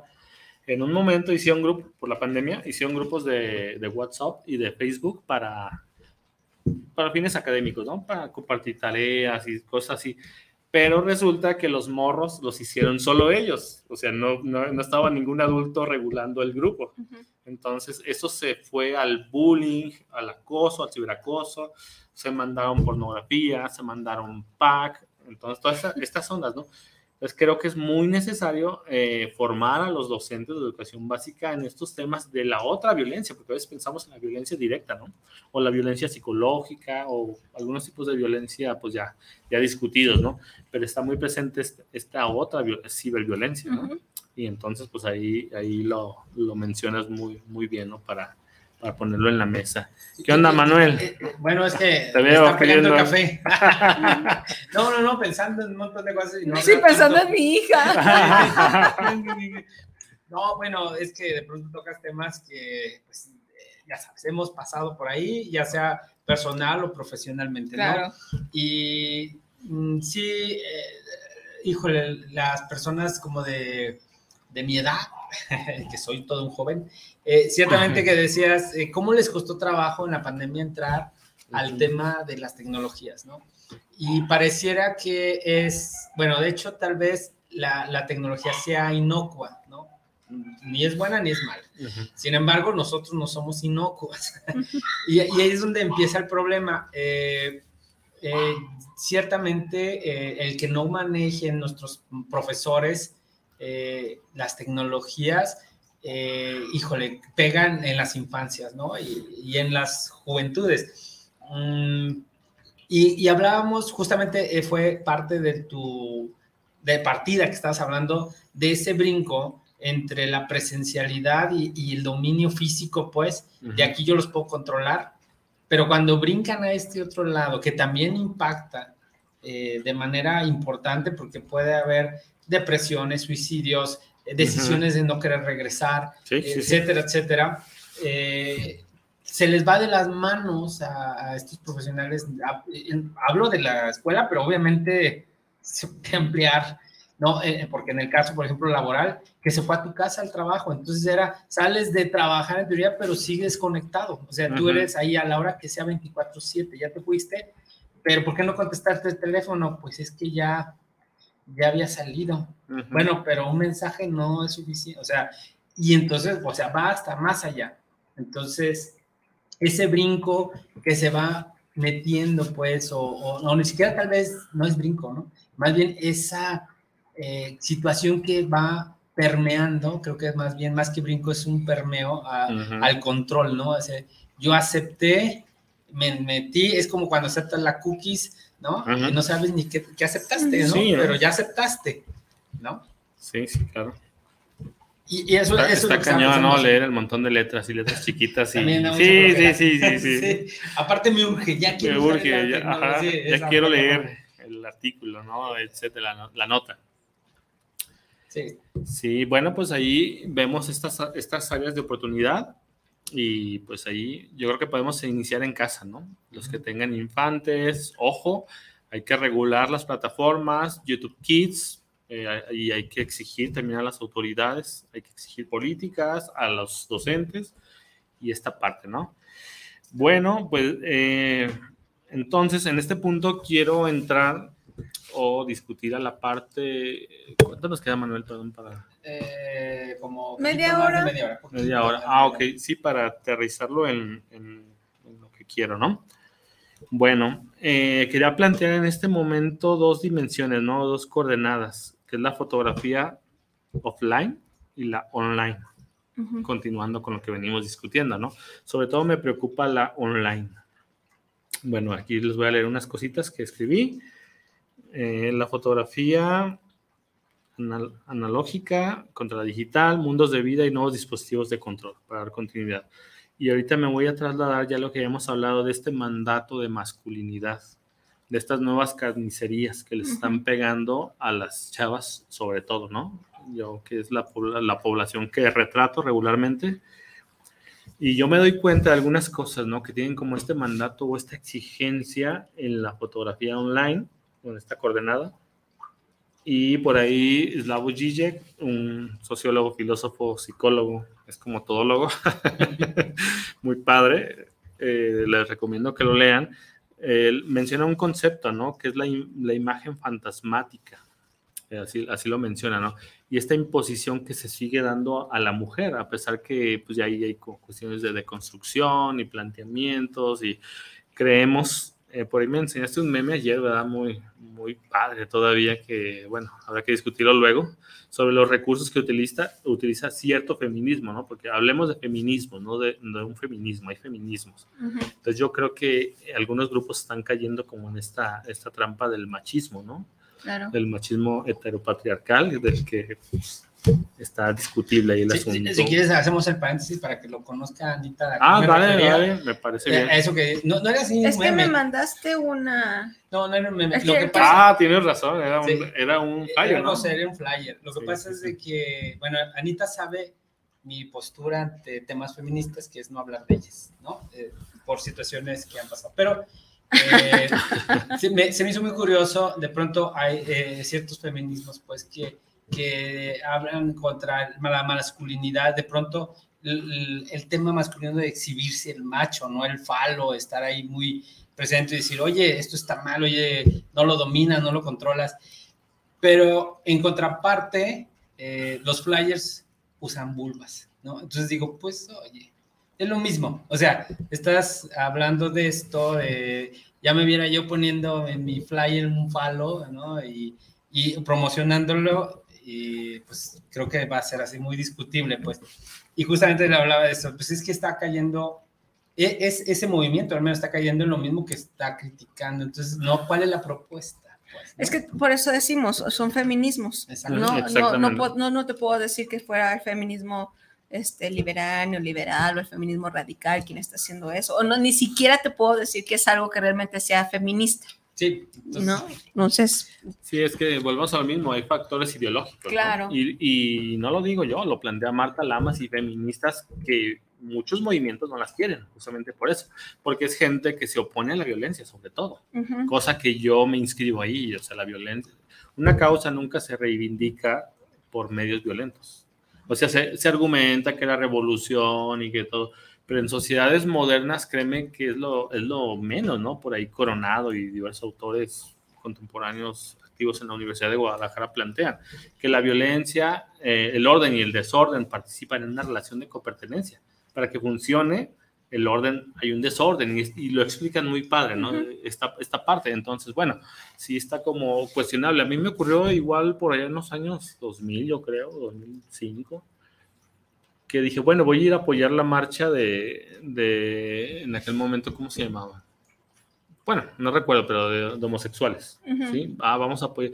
Y me desencanté, fui a la marcha, yo en mi condición de heterosexual, dije, bueno, vamos a, a reivindicar la causa y vamos a hacer este rollo, pero me di cuenta que los chavos o chavas, según se definen, pues utilizaban las categorías, ¿no? O sea, las categorías impuestas por los más media, por Televisa, por TV Azteca, por ejemplo, eso de, de la perra, eso de la loca, que eso no, no es producto de ellos, es producto de alguien que les impone esas realidades. Pero bueno, eso pues, yo creo que lo discutiremos en otra ocasión, si se puede. Claro, claro, claro, estaría, Porque está, padre, ¿no? O sea, ojo con eso, que nos pasó también a nosotros, ¿no? Yo, a los rojillos, por ejemplo, yo me sigo considerando de izquierda, me sigo considerando de orientación más marxista y todo este rollo, pero hay una parte ideológica en la que caímos, que descartamos ciertas, ciertos autores, ciertos conceptos, ciertas prácticas metodológicas, epistemológicas. Y es la cuestión, ¿no? Es, es el riesgo también en la academia, que estamos ahí en la, eh, en la ideología, ¿no? Alimentando el goce y, y ojo con eso, que no nos lleva no nos lleva a, las, a, las, a los objetivos, a las reivindicaciones. Pero bueno, lo quise plantear. Entonces, ah, es, continuando con este tema de las dos dimensiones de la offline y online, eh, bueno, aquí voy a puntualizar la cultura Kodak, que como antes lo dijimos, pues fue la producción masiva de cámaras, productos químicos y dio la principio del siglo XX, bueno, a mitad del siglo XX. Y con esto voy enfocándolo a la síntesis de lo que quiero, ¿no? a mí me preocupa, como preludio se los digo, que la gente se haya olvidado de la fotografía impresa. Hoy día ya no se imprimen las fotografías, están digitales. Claro. ¿sí? Ya se ve ranchero, se ve de mal gusto, se critica el hecho de que tengas las fotografías de la familia, esta genealogía de la nostalgia, ¿no? Que se llama. Entonces, que eso lo llevó a relación con la fragmentación de los vínculos humanos, que es un, es un tema que se ha ocupado este, Bauman, ¿no? Sociólogo, sociólogo polaco. Pero bueno, entonces aquí se da una listita que nos traía la, la, fotografía impresa y sobre todo la fotografía offline o la analógica. Era un ritual, era familiar, era una genealogía de la familia, eh, recurría a la nostalgia, recuerdo y reforzaba la comunidad o los lazos o los vínculos, ¿no? Estaba toda esta parte. Eh, aquí a lo mejor me gustaría, digo, sé, a lo mejor vas a decirlo más adelante porque también cuando estuvimos hablando me llamó mucho la atención algo que me dice que seguramente te lo va a retomar. Eh, pero eso que acaba de mencionar, eh, Darío, creo que es muy importante porque en esta situación que les decía que se va permeando el control y demás, parecía que no tiene importancia el tema de, pues, lo imprimo, pues es lo mismo que tenerlo en mi celular, o sea, ¿cuál es la diferencia? No seas exagerado, ¿no? Exacto. Eh, pero el, tomar la foto, creo que lo dijiste, ¿no? Era un ritual, era familiar. Y además era eh, un tema de, y lo llevaría incluso a un tema de una identidad eh, de, reconocimiento, ¿no? Es decir, somos parte de, esta manada, ¿no? O sea, aquí estamos, estos somos estos, estos somos. Nos cuidamos. Sí. Nos protegemos. A diferencia de lo que está pasando ahora con la fotografía online, que seguramente te vas a hablar, que es donde yo dije, wow, sí, sí, sí, hay un, hay un impacto, hay un control, ¿no? Entonces, eso que acaba de mencionar para mí, creo que antes de que sigas, lo subrayaría, ¿no? La intencionalidad de la foto impresa, que, que, se está poniendo nada más, no nada más la impresión de la foto, sino lo que implicaba la toma de la foto. Exacto. Es que la, la fotografía era un ritual en sí, independiente del evento, ¿no? O sea, el ritual o los rituales se hacían, por ejemplo, en una boda, en una primera comunión, en un bautizo, que se siguen haciendo, ¿no? Pero ahorita están los osados que dicen, ah, con el celular, el celular tiene estas posibilidades. Cuando no, ahorita podemos entrar a detalle el por qué no. Porque también, también habla, o yo también lo vería como un aspecto de seguridad tener la imagen contigo te hace sentir más seguro que tener la imagen en tu celular. Porque lo, puede, lo puedes perder, te lo puedes robar, te puede caer, ¿no? Y, y, es otro. Para, el día para el Día del Padre, este, yo tenía infinidad de fotografías del papá de mi hija que él no tenía. ¿Digitales? Digitales. Digitales. digitales.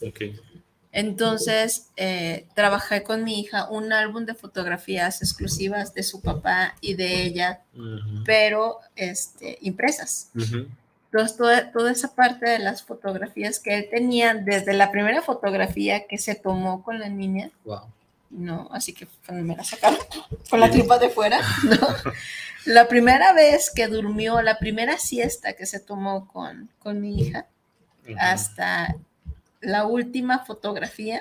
Mi hija tiene tres añitos para cumplir cuatro.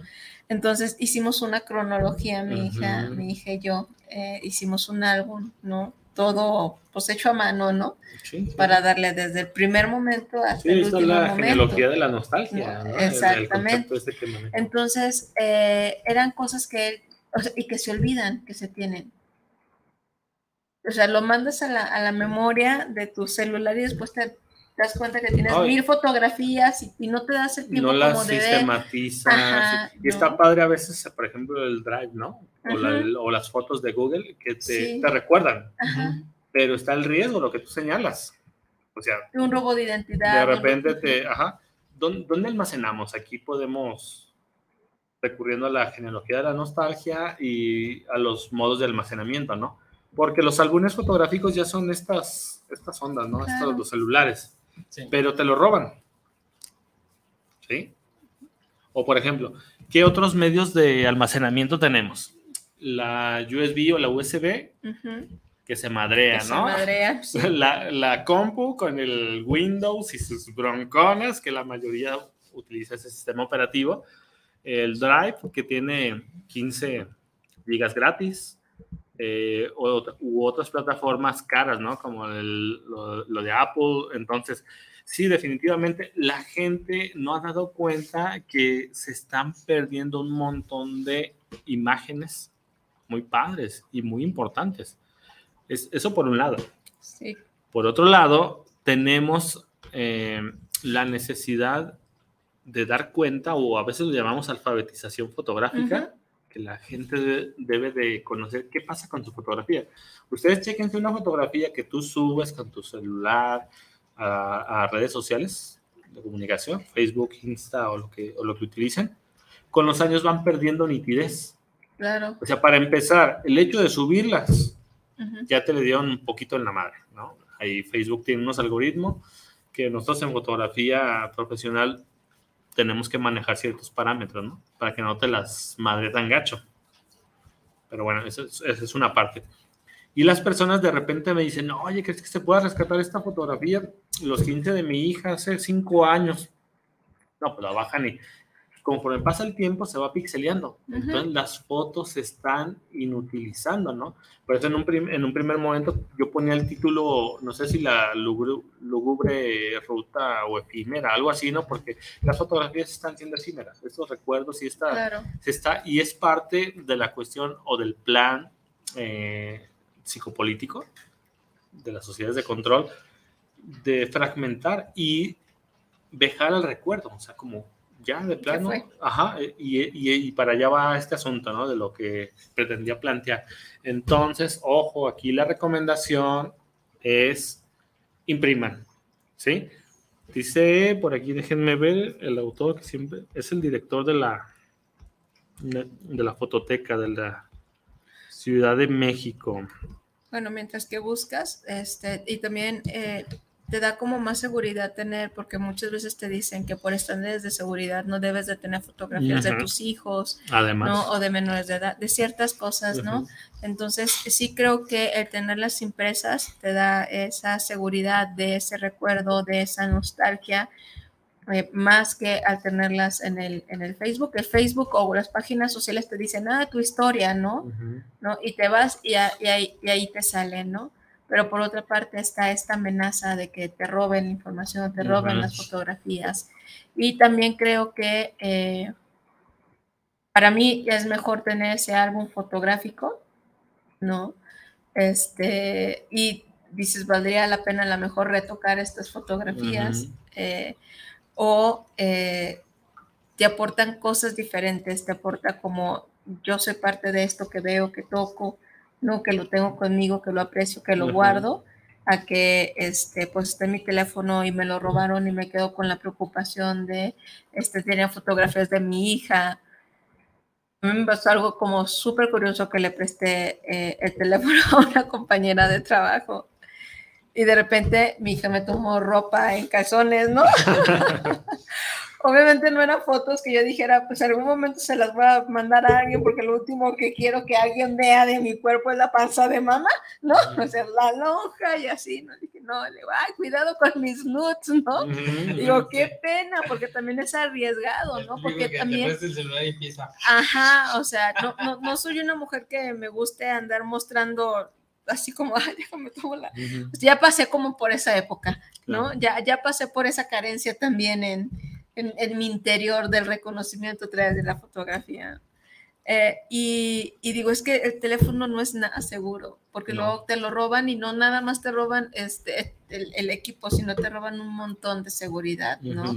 Entonces, bueno, ya, ya saben a dónde fui, ya saben qué lugares frecuento, ya saben qué trago, porque hasta fotografía de tomo a la, peli, a la, a la comida, Y, y, aparte le, le pongo dónde fui, ¿no? O sea, ya tienen un acceso directo a todo lo que tú haces, ¿no? Claro. Hasta, hasta, hasta qué ubicaciones frecuentes, o sea, si es una amenaza bien grave el teléfono, entonces mientras menos cosas podamos tener aquí, más tranquilos en verdad podamos estar. Lo, la principal irresponsabilidad, los principales irresponsables son los, los, los dueños, ¿no?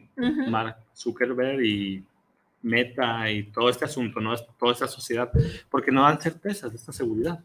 Al contrario, y por ahí cínicamente tiene una entrevista, ¿no? Que alguien lo cuestiona, que si no cobra Facebook, ¿por qué? Y dice, bueno, publicidad.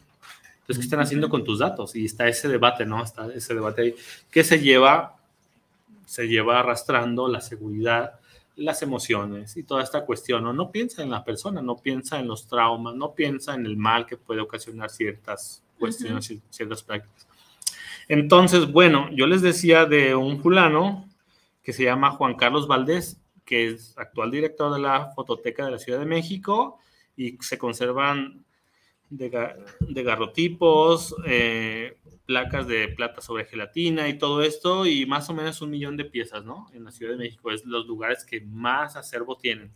Bueno, si eso lo trasladamos o hacemos una especie de analogía en un escenario imaginativo con la familia, ¿qué está pasando? Lo estamos conservando. Esta, esta, bueno, esta generación no está conservando fotografía impresa les digo, en el caso, y fue mi hermana, ¿no? Que me dijo, ah, a los 15 años, oye, ¿me recuperas esta fotografía? Y dije, no, pues no se puede.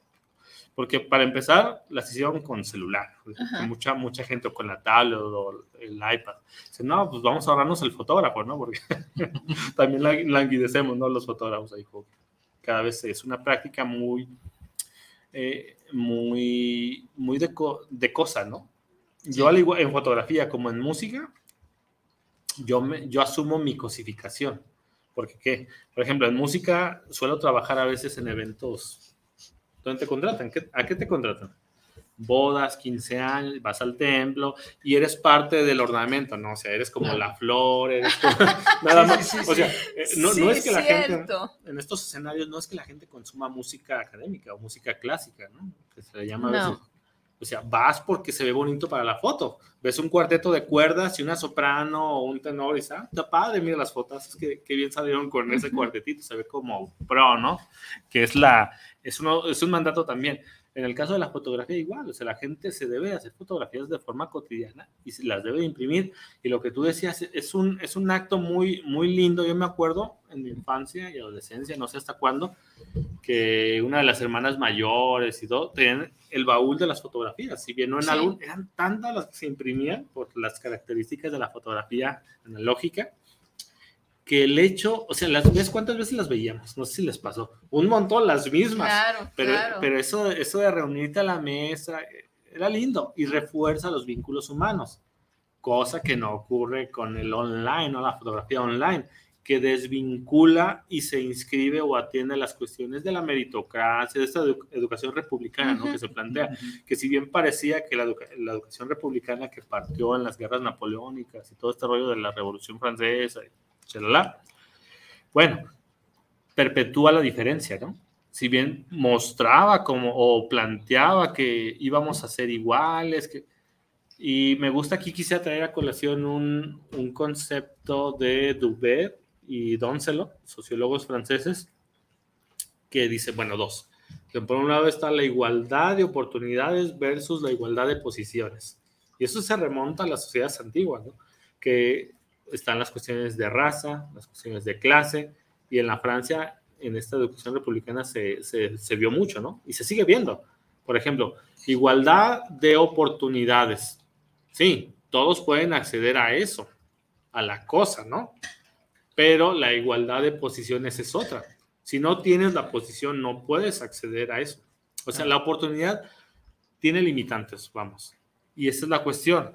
Pero bueno, retomando el tema de la fotografía, sí, por favor, impriman, hagan su acervo, manténganlo, retomen los rituales, los rituales de familiares, que nos van a reforzar, eh, nos, van a, nos van a dar sentido de, de comunidad.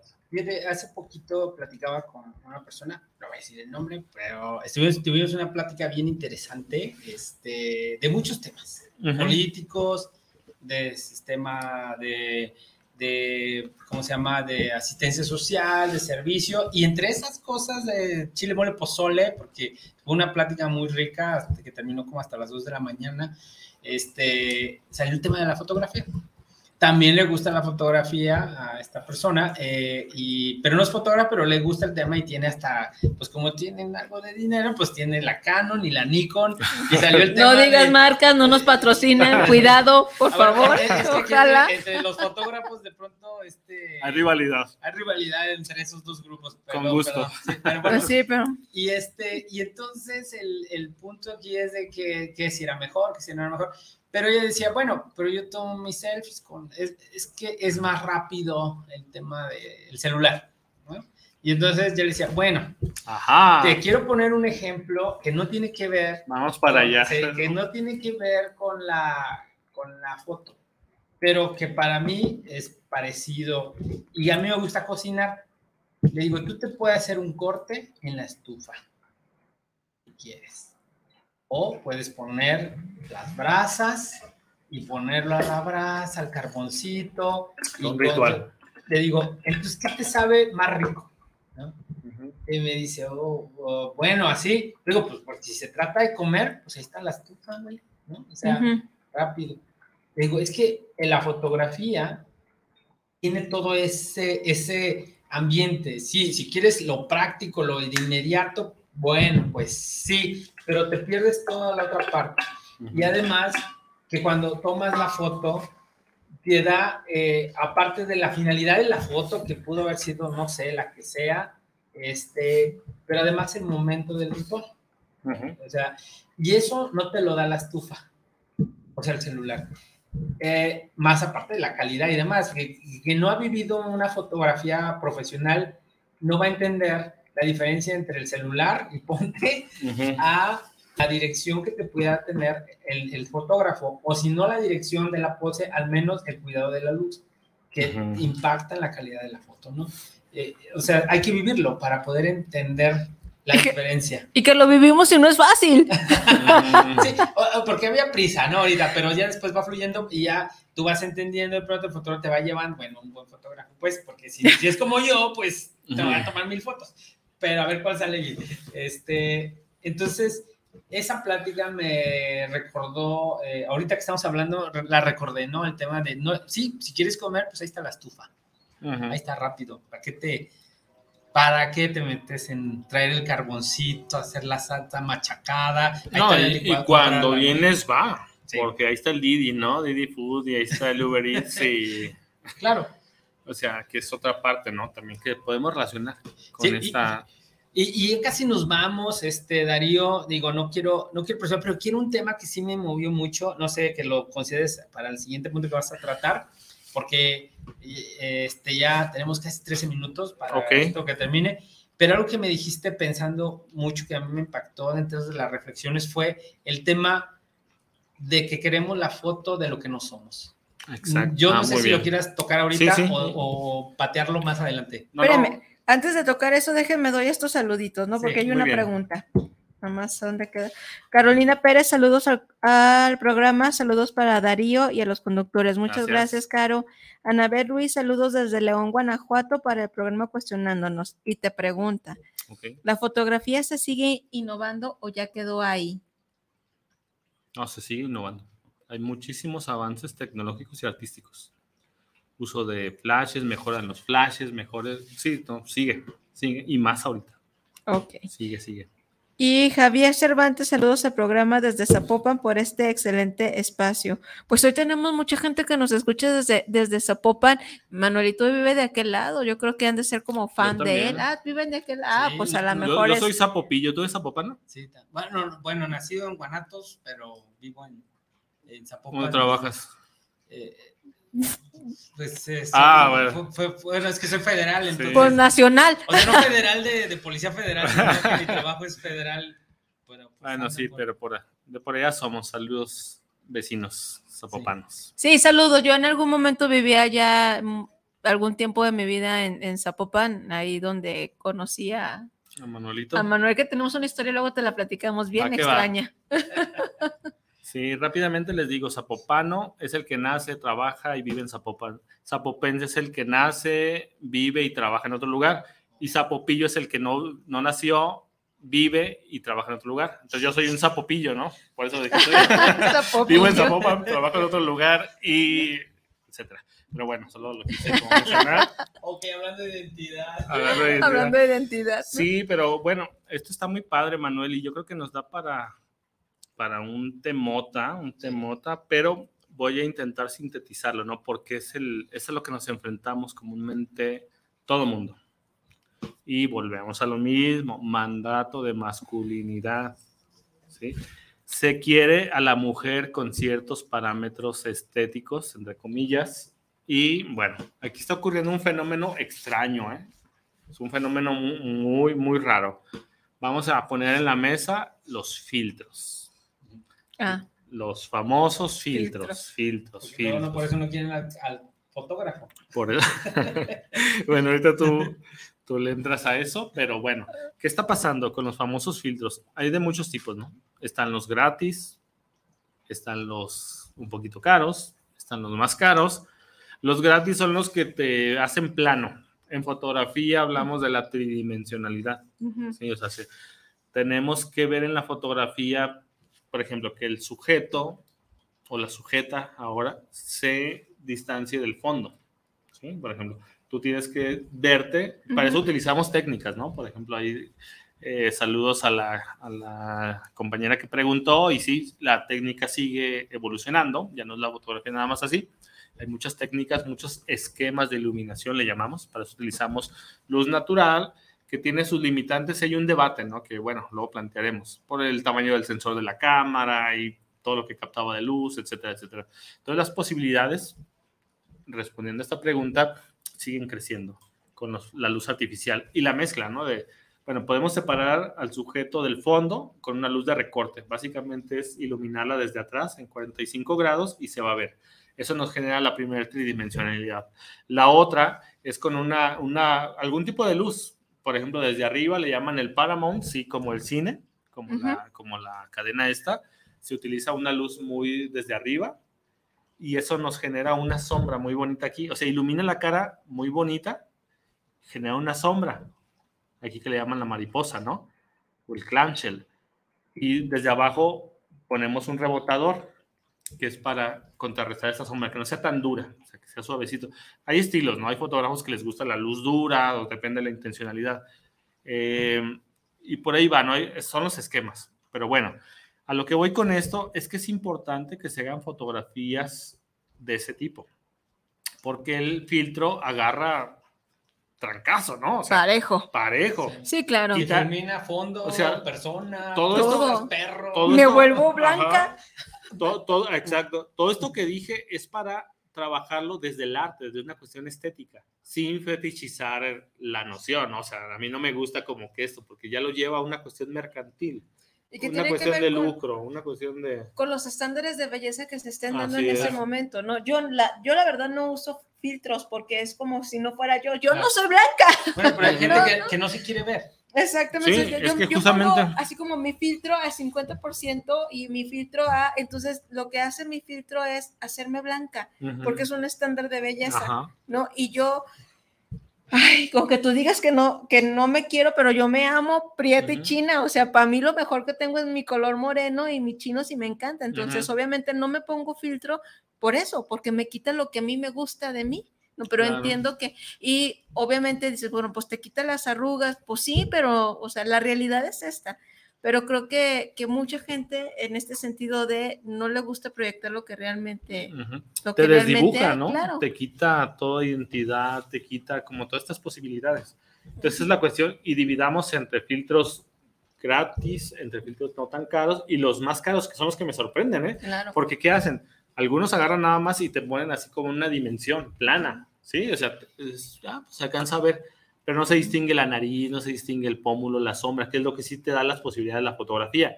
Y hay que imprimirla, no solo hay que dejarla ahí porque se va degradando en las redes, se pierde. Y por otro lado está esta parte, ¿no? Que desdibuja el sujeto, es la intención. Pero a mí me sorprenden los filtros más caros que modifican incluso, ¿no? O sea, sí te ponen pómulos, te hacen la barbilla más alargada, o sea, ya no es la persona, te ponen botox, ¿sí? y, eso es sorprendente, como anécdota, y en, y en, el mejor de los sentidos, ¿no? Yo a veces soy neni o recurro a neni, neni son las personas que venden a través de Facebook, ¿sí? Por ejemplo, digo, ay, esto no lo voy a utilizar, lo publico en Facebook o lo publican en Facebook y voy a comprarlo, ¿no? Recurriendo a la racionalidad económica. y, pues está sorprendente, sorprendente y no está tan padre que de repente digas, Ay, pues ¿dónde está la persona? Sí. Y pues resulta que ella es y nada que ver, ¿no? Eso no, eso no está chido, ¿no? Para la cuestión emocional y la autoestima y hay que trabajar en la diversidad y en la belleza, o en las bellezas, más bien en las bellezas, y, y pues va por ahí, ¿no? Entonces me preocupa, me preocupa en lo personal esta parte, la parte técnica, la parte artística y la parte emocional, ¿no? Entonces sí hay que, ojo con eso, con el uso de filtros, que está, o sea, y no se depriman, a quien guste de los filtros, mejor recurran a fotógrafos. Sí. Buscamos, una buena iluminación, buscamos la buena iluminación, los ángulos, un make-up, un maquillaje. Y si te reconoce. Está padre. Y eres tú, pero o sea, hay que buscar, por ejemplo, Manuel, el otro le tomé una foto ahí en el Paraninfo, a propósito, con una luz desde abajo que nos genera como drama y suspenso y, y pues no se ve tan bonito, ¿no? Como es. Entonces, bueno, esa es la invitación, ¿no? Que hay que, hay que entrarle a la... habrá que ver, porque yo soy la única que me, no me gusta que me tomen fotos, o sea, ah, no me para nada, me pone como como súper tenso, entonces, pues yo me tomo mi selfie y conozco mi ángulo y siempre sé que me gusta, Eso es importante. Es, eso, eh, eso, ¿no? De ese para arriba para verme delgado, porque no me gusta la papada y ese tipo de cosas que como mujer, bueno, siempre voy a tener un detallito que no me va que no me va a gustar. y todos nos pasa, ¿no? También. Este... Practiquen las poses en su espejo. ¿eh? Se vale y está chido. O sea, ¿cuál esta, esta? ¿Cuál me queda? ¿Cuál me queda? No, no. Sí, tenemos unos ángulos, ¿no? Que nos favorecen y no. Yo no sé nada de eso hasta que precisamente el día de hoy tuvimos nuestra sesión de fotos con Darío. No sé qué vaya a pasar, no sé qué vaya yo a ver después, porque yo digo, uno ve a las modelos y piensa que es muy fácil, pero no es fácil. La postura es cansada. Si yo tres, cuatro posturas así como que, ay cabrón, ¿por qué me duele aquí? porque me duele la parte trasera del cuello para los que nos escuchan y no nos ven? Yo sé, así, porque no estoy tan tensa, pero sí, o sea, no estás acostumbrado a, a manejar cierta postura o no estás ni siquiera acostumbrado a manejar tu corporalidad, pues, ¿no? Sí. Y, y, creemos que lo bello de una foto es que se te vea la chichi, que se te vea la nalga, que, o sea, no, no, pues no, no es eso. No creo que, que, que la fotografía es, pues, mostrar quién realmente eres. Sí, hay estilos, ¿no? Yo en lo personal, fíjate que pues, estoy por abandonar eso, ¿no? Me han salido chambas de eso, pero digo, yo como que no lo encuentro, ¿no? Ya no me gusta los nudes ni estas cosas, pero me gustan mucho los rostros la diversidad de rostros. Quiero trabajar sobre eso, en rostros, primeros planos y estas cosas, ¿no? Pero, pero bueno, pues es, es válido, ¿no? Todas las formas. Hay quien trabaja paisaje, quien trabaja macro, quien trabaja distintas fotografías. Y, hablaste de algo que me gustó, un término que dijiste, las bellezas, pues, ¿no? O sea, que no es una, no es un estándar, no hay que casarnos con ese estándar de belleza que creemos que eso, que eso es, no. No, no, no. Sí, el problema es cuando queremos universalizar o extrapolar yo por ahí traigo un debate con ciertas personas en Facebook con la imagen de Yalitza, ¿no? Aparicio. Que yo creo que le están haciendo un mal. O sea, no es que ella esté así, porque si tú analizas las fotografías donde está saliendo en revistas y todo este asunto, están mal iluminadas, está mal el maquillaje. O sea, es más bella como es que como están intentando amalgamarla malamente en una moda eurocéntrica. O sea, meterla ahí en ese molde es lo que hace que se vea mal. O, sea, hay, hay simetrías que la simetría no es buena onda en cierto espacio. Hay que buscar la asimetría, es lo que te decía de los brazos, ¿no? Un brazo arriba, otro abajo, porque si no se ve cuadrado, se ve todo, todo monótono. Entonces, bueno, ya, ya lo discutiremos después, pero, pero sí, las bellezas, ¿no? Y buscar y no intentar como como extrapolar, ¿no? Innecesariamente, que no, no, no está, sí, no está, sí, sí, creo, Creo que está, que, bueno, no sé si no haya sido una, una pero más bien yo, yo recuerdo, hablando de esto de, de Yalexia Aparicio, y lo voy a agarrar con Frida Kahlo, que Jean-Paul Gaultier le hizo ciertos trajes como dando esa perspectiva oaxaqueña, autóctona, ¿no? A, Frida Kahlo y se veía como muy bien, ¿no? Entonces yo creo que si utilizaran eso, ¿no? En fuera un boom, pero no puedes meter a Yalitza Aparicio. Eh, en, un cuerpo de Victoria Secret, ¿no? De las modelos. Pues no, porque pues no, o sea, no, no, no, no le va. Y es innecesario. O sea, entonces, si, si, abogas este por esa este control a través de la imagen de los filtros que te hacen más güeros, porque si no, no estás bien. Este, y te aplanan lo que eres, ¿no? Es eh, la negación de lo que tú, la negación. tú eres. Pues si ya traigo aquí yo un gen negro y de pues explótamelo, ¿no? o sea, ponme más chino, más morena y, o sea, explótamelo. ¿no? ¿no? me lo quites, porque entonces deja, se pierde la esencia. Y se puede hacer como ciertas conjugaciones, ¿no?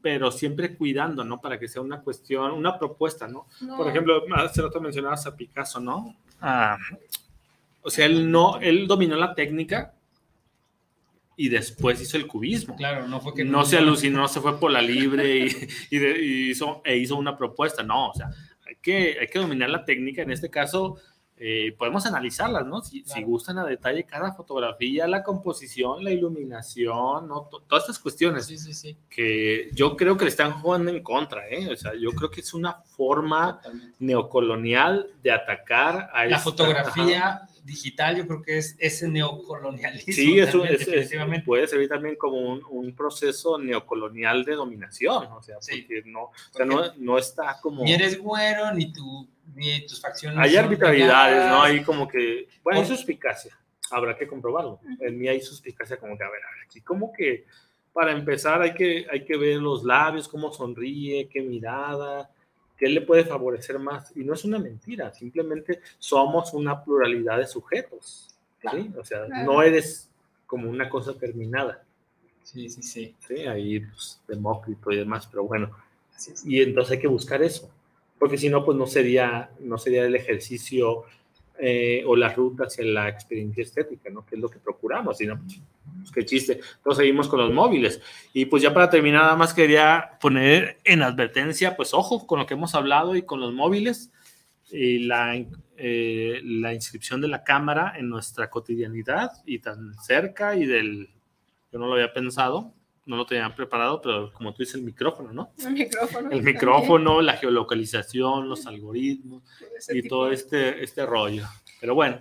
Y pues bueno, ya el último, el último comentario que voy a leer al aire tiene que ver con una pregunta de Claudia Lario. Saludos al programa. ¿Qué opinas sobre el arte de la fotografía al desnudo? Saludos desde la Ciudad de México. Un beso hasta la Ciudad de México y gracias por estarnos escuchando. ¿Te vuelvo a leer? ¿Manda? ¿Qué opinas de la, no, sí está, fotografía? sí está, pues está, muy padre. Yo creo, en lo personal, que es indispensable, ¿no? ¿La fotografía de desnudo? De desnudo. Sí. ¿De desnudo? Sí. En lo personal, yo no me siento tan, tan capaz, tan capacitado. Lo he hecho, pero obviamente no se publican, como antes lo dijimos, contratos y esas cosas, pero es una onda muy padre que está pasando, no tanto el desnudo, el glamour que va por ahí, el boudoir, eh, el boudoir que eso remite a lo que pasaba en los cuartos privados en Francia, ¿no? Donde las mujeres, era un espacio para mujeres y se adornaban y pasaban cosas, eso refiere. Pero a mí se me hace muy padre y yo creo en lo personal que es muy necesario, porque como tú le decías, la etapa y el cuerpo y esta porcelana natural que nos brinda la naturaleza se va. En el caso de las mujeres es, es hermoso, es hermoso. Entonces yo creo que está padre perpetuar. Estaba, Perpetuar para cuando, cuando llegues a la edad adulta, o sea, verte, ¿no? O sea, eh, lo, o aceptarlo también. O aceptarlo, sí, en el caso que no, es que también está esta onda de los modelos curvis, ¿no? Que está padre, está padrísimo también. A mí me gusta, inclusive Bog por ahí sacó, y Maxim y algunas, eh, un intento, ¿no? Que fue más bien como, pero yo creo que sí, y es muy necesario que lo hagan. ¿sí? Para que en su momento, porque hay casos, me ha tocado que pues ya un poco mayores lo quieren hacer o lo quisieron hacer y pues el cuerpo ya se fue. Es, ese, esa belleza. hay muchas bellezas, esa belleza y está muy padre, pues yo soy un admirador de la, de la belleza femenina y sí me ha tocado hacer esos retratos y está muy padre. Yo creo que es necesario. En Europa se está dando muchísimo, ¿eh? Y que también será necesario hacerlo en cada etapa de tu vida, ¿no? o sea, cuando estás mega súper buena, cuando yo, no, yo no tuve como el gusto de tomarme las fotografías, pero me hubiera gustado tomarme fotografías así desnuda, embarazada, embarazada ¿no? Y de hecho no descarto tomármelas ahorita, o sea, porque a fin de cuentas amo mi cuerpo y lo acepto así como está. Ah, pues, Obviamente. hay mamás que si quieren mostrar la, la, la operación, ¿cómo se llama? La cesárea. Ajá. O también me tocó eh, personas sobrevivientes de cáncer que quieren la foto del, del, eh, del corte, se me olvidó el nombre ¿no? También, eh, digo, no nada más lo, lo, que nos venden, la juventud, lo completo. Los cánones de belleza. Pero, si hay momentos, o la mocedad misma, ¿no? Claro. sí, claro. Yo en lo personal recomiendo y sí háganlo, por favor. Sí. sí. está muy padre. Y se está dando en Europa. Caso contrario en América, en la juventud hay como muchos prejuicios debido a la idiosincrasia, ¿no? ay, no. Y hay un fenómeno chistoso que personas mayores de 40 años en México están haciendo sesiones boudoir. Pues claro, se sabe nomás, estamos perfectos a esta edad. Entonces está padre, ¿no? Pero sí, yo sugiero que sí lo hagan con el debido cuidado y, todo este asunto. Ajá, y cuiden mucho la estética. Y dejo que antes, de, antes de que nos cortes, nada más quieres dar datos de contacto contigo. Sí, claro, ahí síganme en Insta como Darío Carrillo 33 en Facebook como Darío, Darío Carrillo Fotografía. Y pues ahí estamos. Ok, pues el tiempo se nos ha acabado como siempre.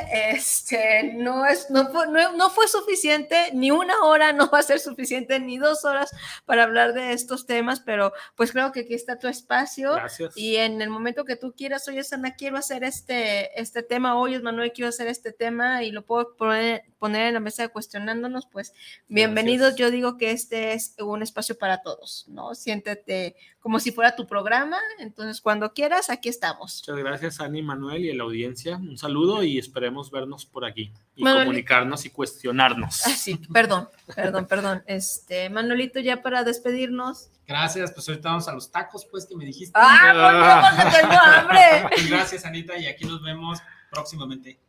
Ok, pues yo me despido deseándoles un maravilloso fin de semana. Nos vemos el próximo viernes. Viene un raperito, talento tapatío, para hacer su lanzamiento de un nuevo, eh, de un nuevo sencillo. Así es que las personas que les gusta el rap, eh, pues no se pierdan eh, de escucharnos la próxima semana. Les dejo un abrazo y un besote. Me despido. Soy Ani Casian.